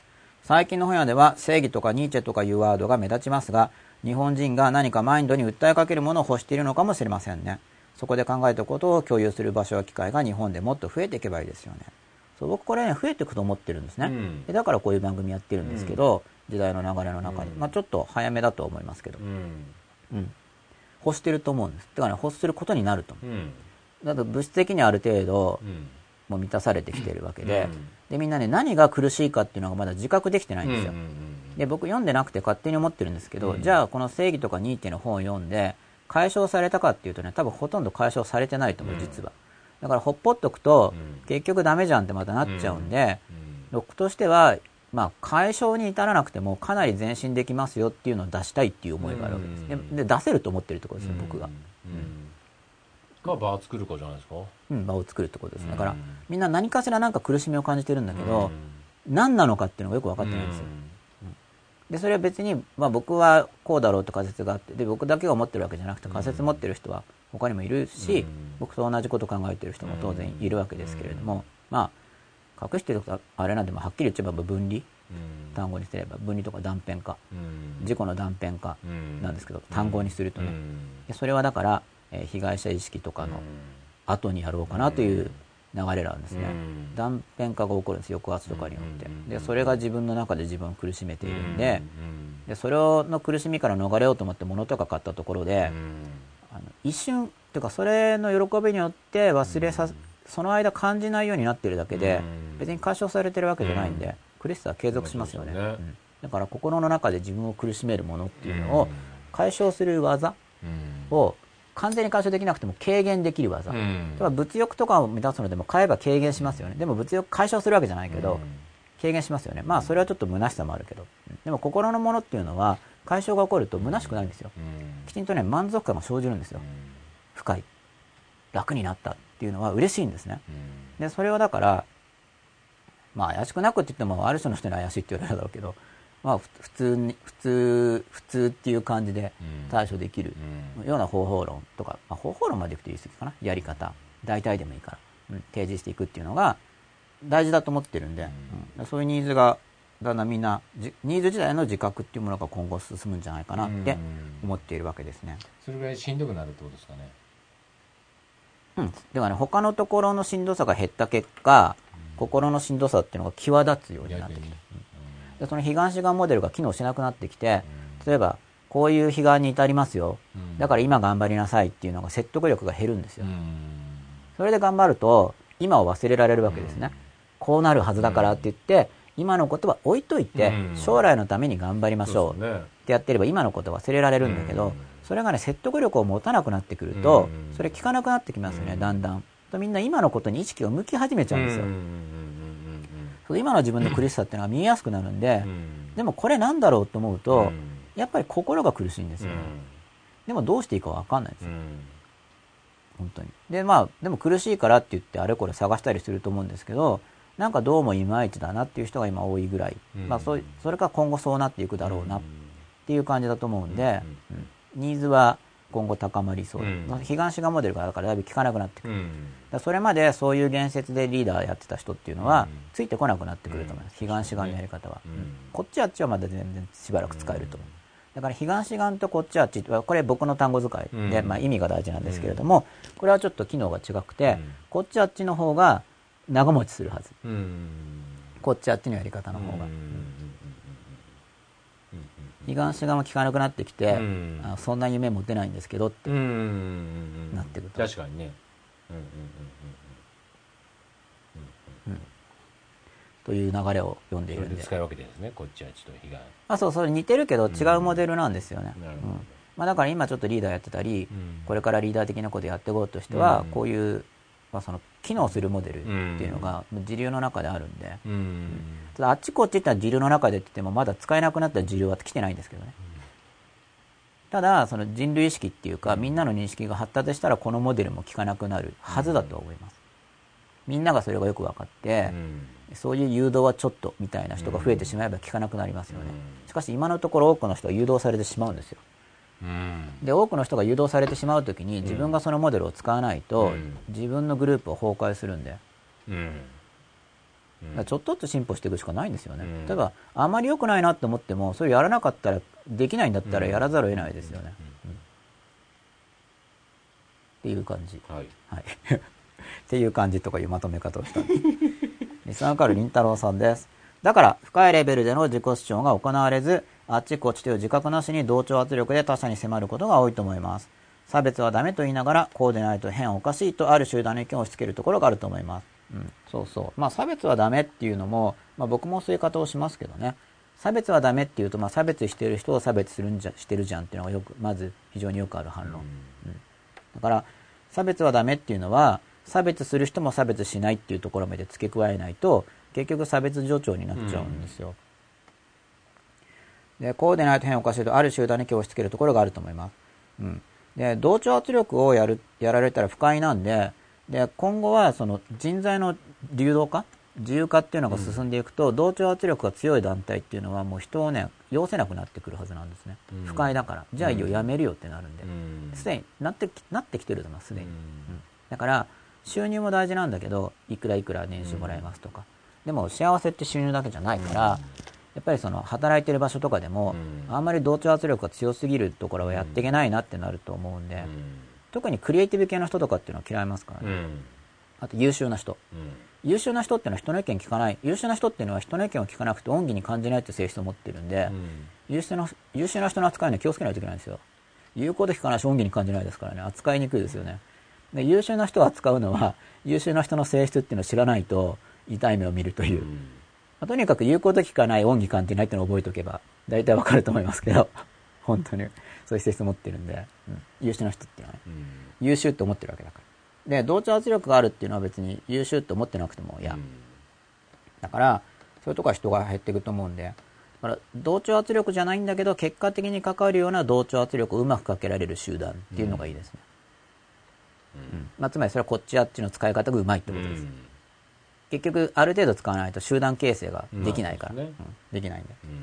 ただ不快感が少ない。場合によっては属していることに対して快感がある。そうすると積極的に属しますよね。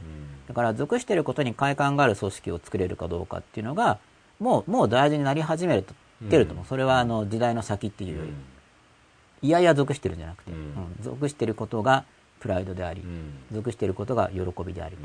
ただそれは運営を間違えるとあっち側に対するその差別心だったり、こっちに対するプライドが高すぎて傲慢になったりっていう弊害はある。けど今機能するのはそれかなと思ってますけど。なんでなのてさん。海上さんよろしくさん。今私もニーチェ。あ、ニーチェ読んでるんですね。ニーチェってどうなんですかって入れようとしたんです。ニーチェ教えてくだしや。これもきっと入れ間違いですよね。教えてくださいかなニーチェ。ニーチェすごい100万部でしたっけ？あの黒いニーチェ。黒いニーチェ僕読んでないんですけど、読みました。跳躍ニーチェ。ちょこっとちょこっとはありますけどはいニーチェ、まあ、僕もニーチェかっこいいなってイメージはあるんですけどね。うん、ムーンテン、ヴィーナスさん、真っ裸の中で私はこっちと感じてます。こっちを見つけていました。き、嬉しい。あ、なんか、同じような感じって言うと、こっち、あ、そうそうってなりますよね。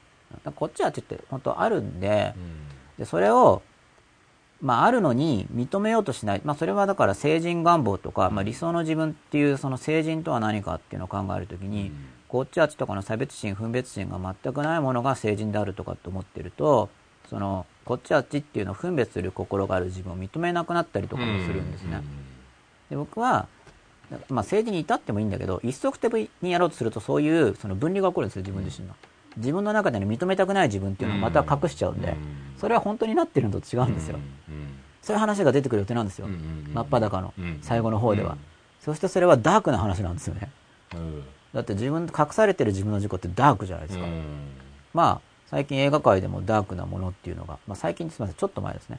ちょっと前までダークなものが流行ってて、バットマンとか。映画界ではちょっとダーク路線から今脱却しつつある。まあ、ダークをでもどうやって見つめオープン化していくかっていうところですよね。うん、そうですね。ねそこまで、えーいけたらなと、うんこの番組でですね、うん思ってるわけなんですけれどもダークナイト。うん、ダークなところ。これは良かったですね。よかったですね。うん次も楽しみですね。うんはるるかさん、こんばんは。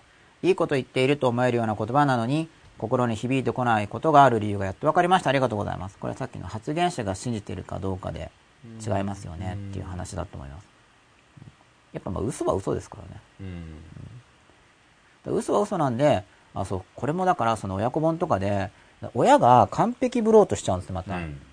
そのやっぱ理想の親を演じちゃうっていうか、うんなんかね、やっぱ親は親で子供の被害者になって、子供は子供で親の被害者になってて、でやもう本当被害者の被害者構図が親子関係とかでも山のようにある時代なんですよ。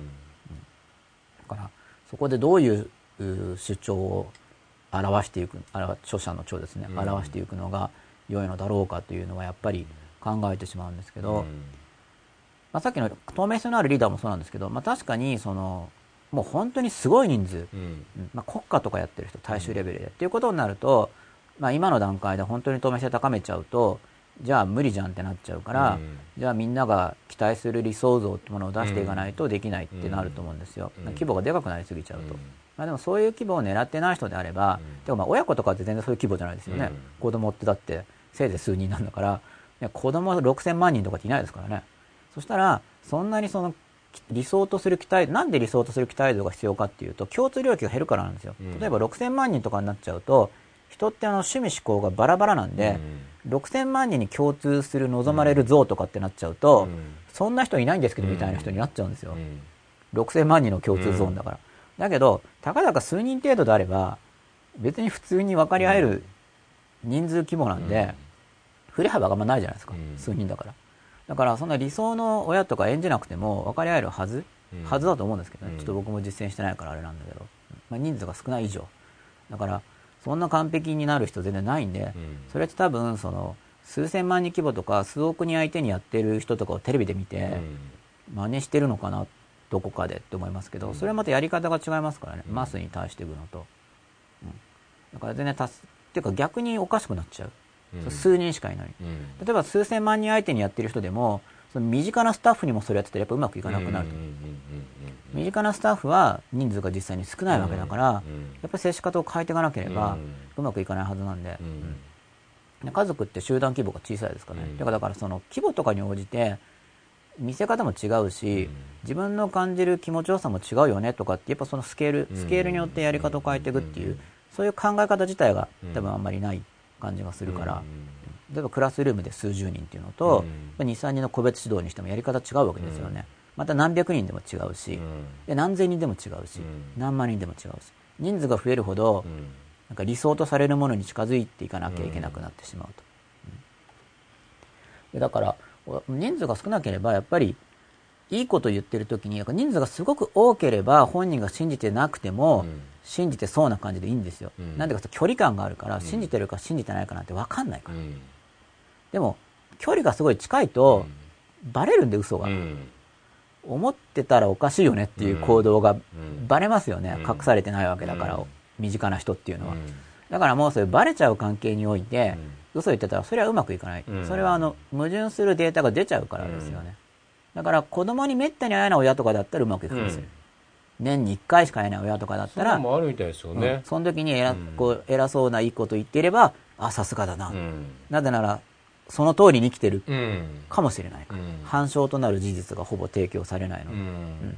だから反証となる事実が出ちゃう関係においては、どうせバレちゃうんだからねっていう、うん。それを隠し通すってアプローチもあると思いますけどね。大変じゃないですか、そんなの全部いちいち隠してたら。それよりも今の自分の事実を出していっても大丈夫な関係を作ろう、うん。その方が楽かなっていうのを僕は考えてるわけです。でもそれを考えてない人だとだから身近でバレるのに言っちゃうんで。でバレてなんかいまいちだなって思われてしまうと。だからこの、えーハルルカさんとかに、うん、いいこと言ってるけどなんだかなって心に響かないわけですよ。ね、うん。それはやっぱりふ普段の言動がそうじゃないから。うん。普段の言動がそうだったらつくづくこの人そうだよねって。うん。なるはずなんで、うん。リサンカルリンタロウさんです。ナンバーワンを求めるオンリーワンって即座に嫌なやつと受験勉強については言われますけど、オンリーワンをいいと言わないと嫌なやつと決めつけてること自体がオンリーワンではないんじゃ。これどういう意味ですかね。トンチっぽいですね。ナンバーワンを求めるオンリーワンって即座に嫌なやつと、ナンバーワンを求めるのは俺だけだって意味ですかね。ナンバーワンを求めるオンリーワンだから。嫌なやつと言われますけど、オンリーワンをいいと言わないと嫌なやつと決めつけてること自体がオンリーワンじゃないんじゃ。まあ、オンリーワンって一人一人オンリーワンっていうのは素晴らしいですねって言わないと、いや、ダメなんじゃないかってことですかね。このあたりはどういうことかっていうと、なんか今の社会の中で、まあ日本って無宗教って言われますけど、希薄に良いと信じられてる観念っていうのがいくつかあるんですよ。うん。で、まあささっきの代表的なものもあんまないです。うん。あ僕の知ってる限りでは。本当10個ないぐらい。うん。なんで、そのさっきの何千万人とか相手にする人っていうのは、そこを語るんですよ、うん。結局。うん。みんなに共有されてる価値観っていうのが、価値観の多様化によって減ってきてるんで、うん。その共通ゾーンをひたすら喋んないとう、んマスに対しては響かないから。例えばどんなんですか？うん例えば、まあこれ平等とか。差別は良くないとかそうですね。そうするとなんか、え、差別しようよとかっていうのは惹かれますよね。うんやっぱそうそういう共有されてる価値観っていうのがやっぱあるんで、うんで、そこの部分だけは喋ってれば、安全なわけですよね。うん。安全。福祉とかですか？うん、福祉もそうですね。まあ、平等。支持されるわけです。だから実際にどうかじゃなくて、みんなが広く信じてることを言えば支持される。支持されるってそういう構造ですから、仕組み的に。だから支持されようとするっていうのと自分の持ってることをやるってまた違いますからね。うんそうすると支持されながらやるってことを考えたら、支持されるときには支持されるためのことを言い、うんやるときは思うことをやるってなるはず。実際にそれを実行したければう。んリサンカルリンタロウさんです。集団を構成していること自体に嫌悪感を持つと、あっちこっちどちらのこともよくわかんないから損かもしれませんね。うん、まあ、嫌悪感、うん、集団を構成していること自体に嫌悪感を持つとって言ったら、まあ損っていうか、基本的に人間は集団を構成してるんで、そうするといろんなことが嫌になっちゃうかなって感じがします。構成していること自体に嫌悪感を持ってしまえば。続きです。政治や今回の震災原発事故にも被害者意識をいろんな人が持ちすぎているように感じています。うん。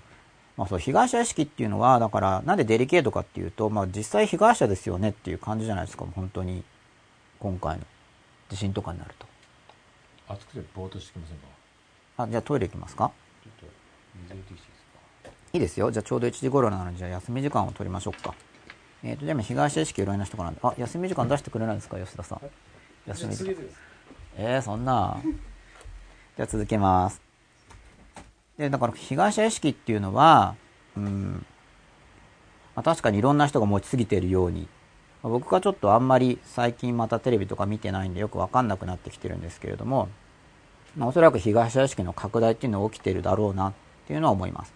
で、今回のこういう出来事とかによって被害者意識っていうものの存在がみんなの目に見えやすくなれば、またみんなの、なんだ被害を受けてる人たちを助けるのがいけないってことじゃなくて、被害者意識とはどういうものなのかっていうものを分かる人が増えるかなっていうふうに思ってます。あ、立さんわかるりんたろうさんがガーンって書いてくれた。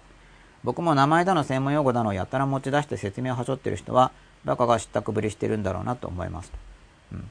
で、結局、その単語をどういうふうに解釈してるかっていう部分が重要なんで、そうすると名前とか専門用語を出す必要がなくなりますよね。説明だけをすればいいわけだから。で名前とか専門用語を出す多くがそのソーシャルプルーフ、社会的な証拠を出すことで自己の主張の信頼性を高めるために言ってることが多いんで、まあそれはハリボテですからね。そういうのっていうのは。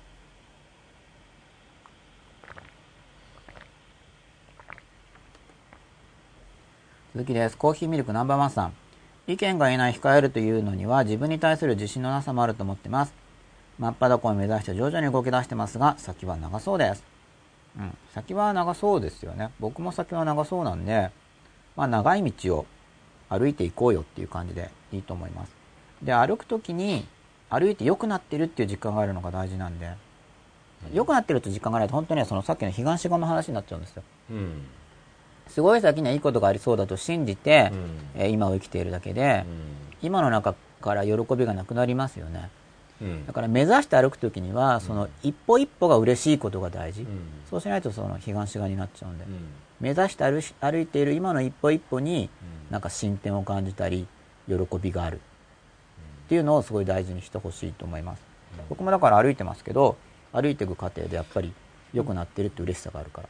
これ僕の考え方正しいか分かんないですけど僕はうん基本的にみんな自分の意見をぶつけたがってるっていうふうには思ってたりするんです、僕は、はい。それをしんそれで自分がそこの相手のその心をはい。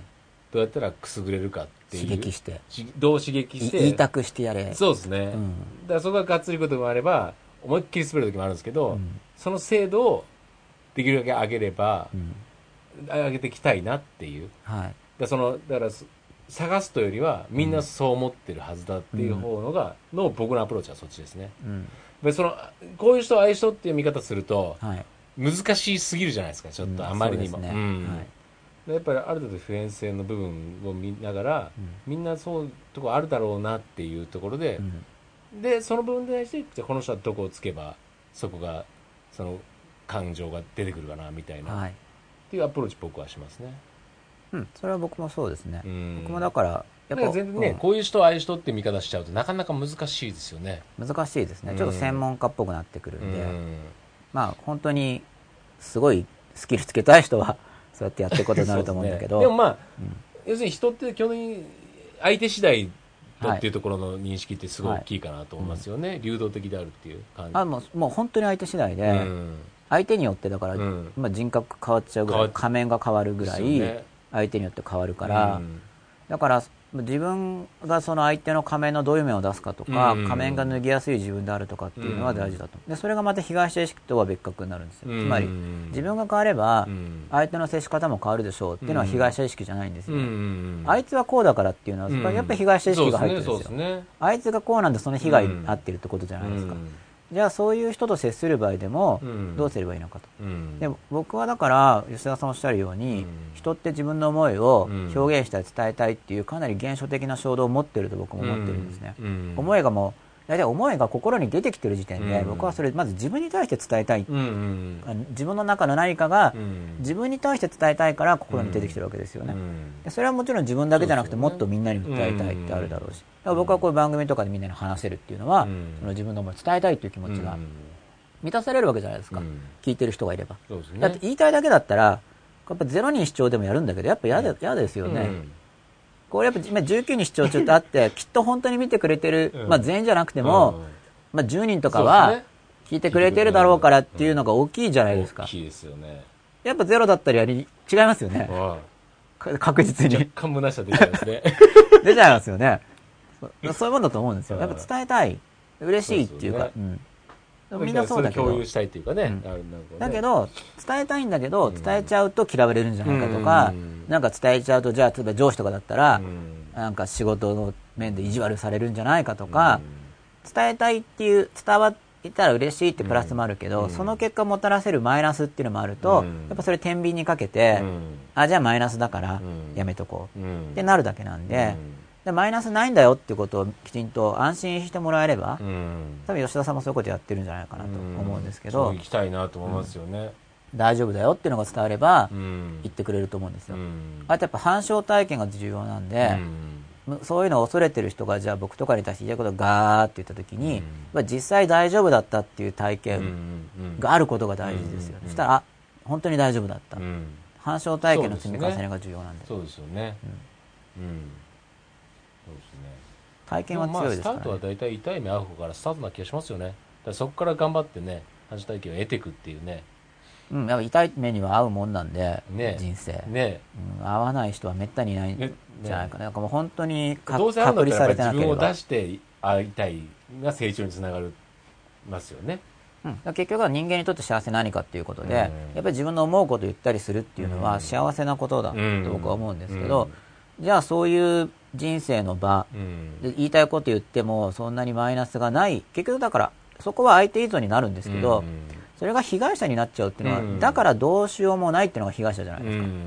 じゃあ相手に変わってもらうためには自分はどう接すればいいのかとか、じゃあそういう相手を探していこうとかっていうのは被害者じゃなくて、うん。環境に適応してうん。自分がどうやっていくかなんですよ、うん。そうですよね。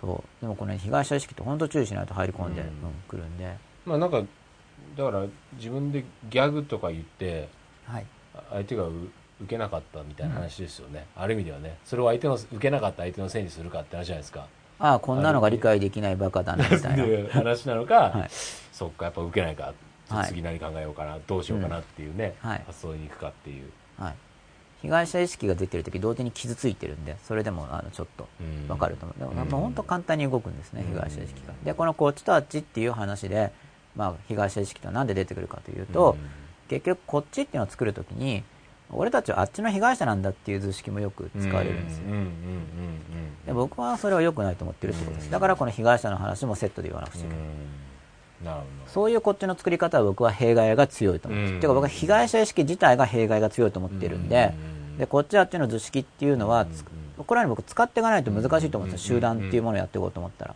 だからそう弊害というか損失が大きいですよね。でうん。自分自身に対してね、はい。なんかその被害者意識を持つってことがね、うん。自分も進化向上しないしよね。苦しいままじゃないですか。まっていうね何の解決もできない。できないんですよ。で問題解決型アプローチっていう言い方が一応被害者意識と若干絡んでるんですけど、うん。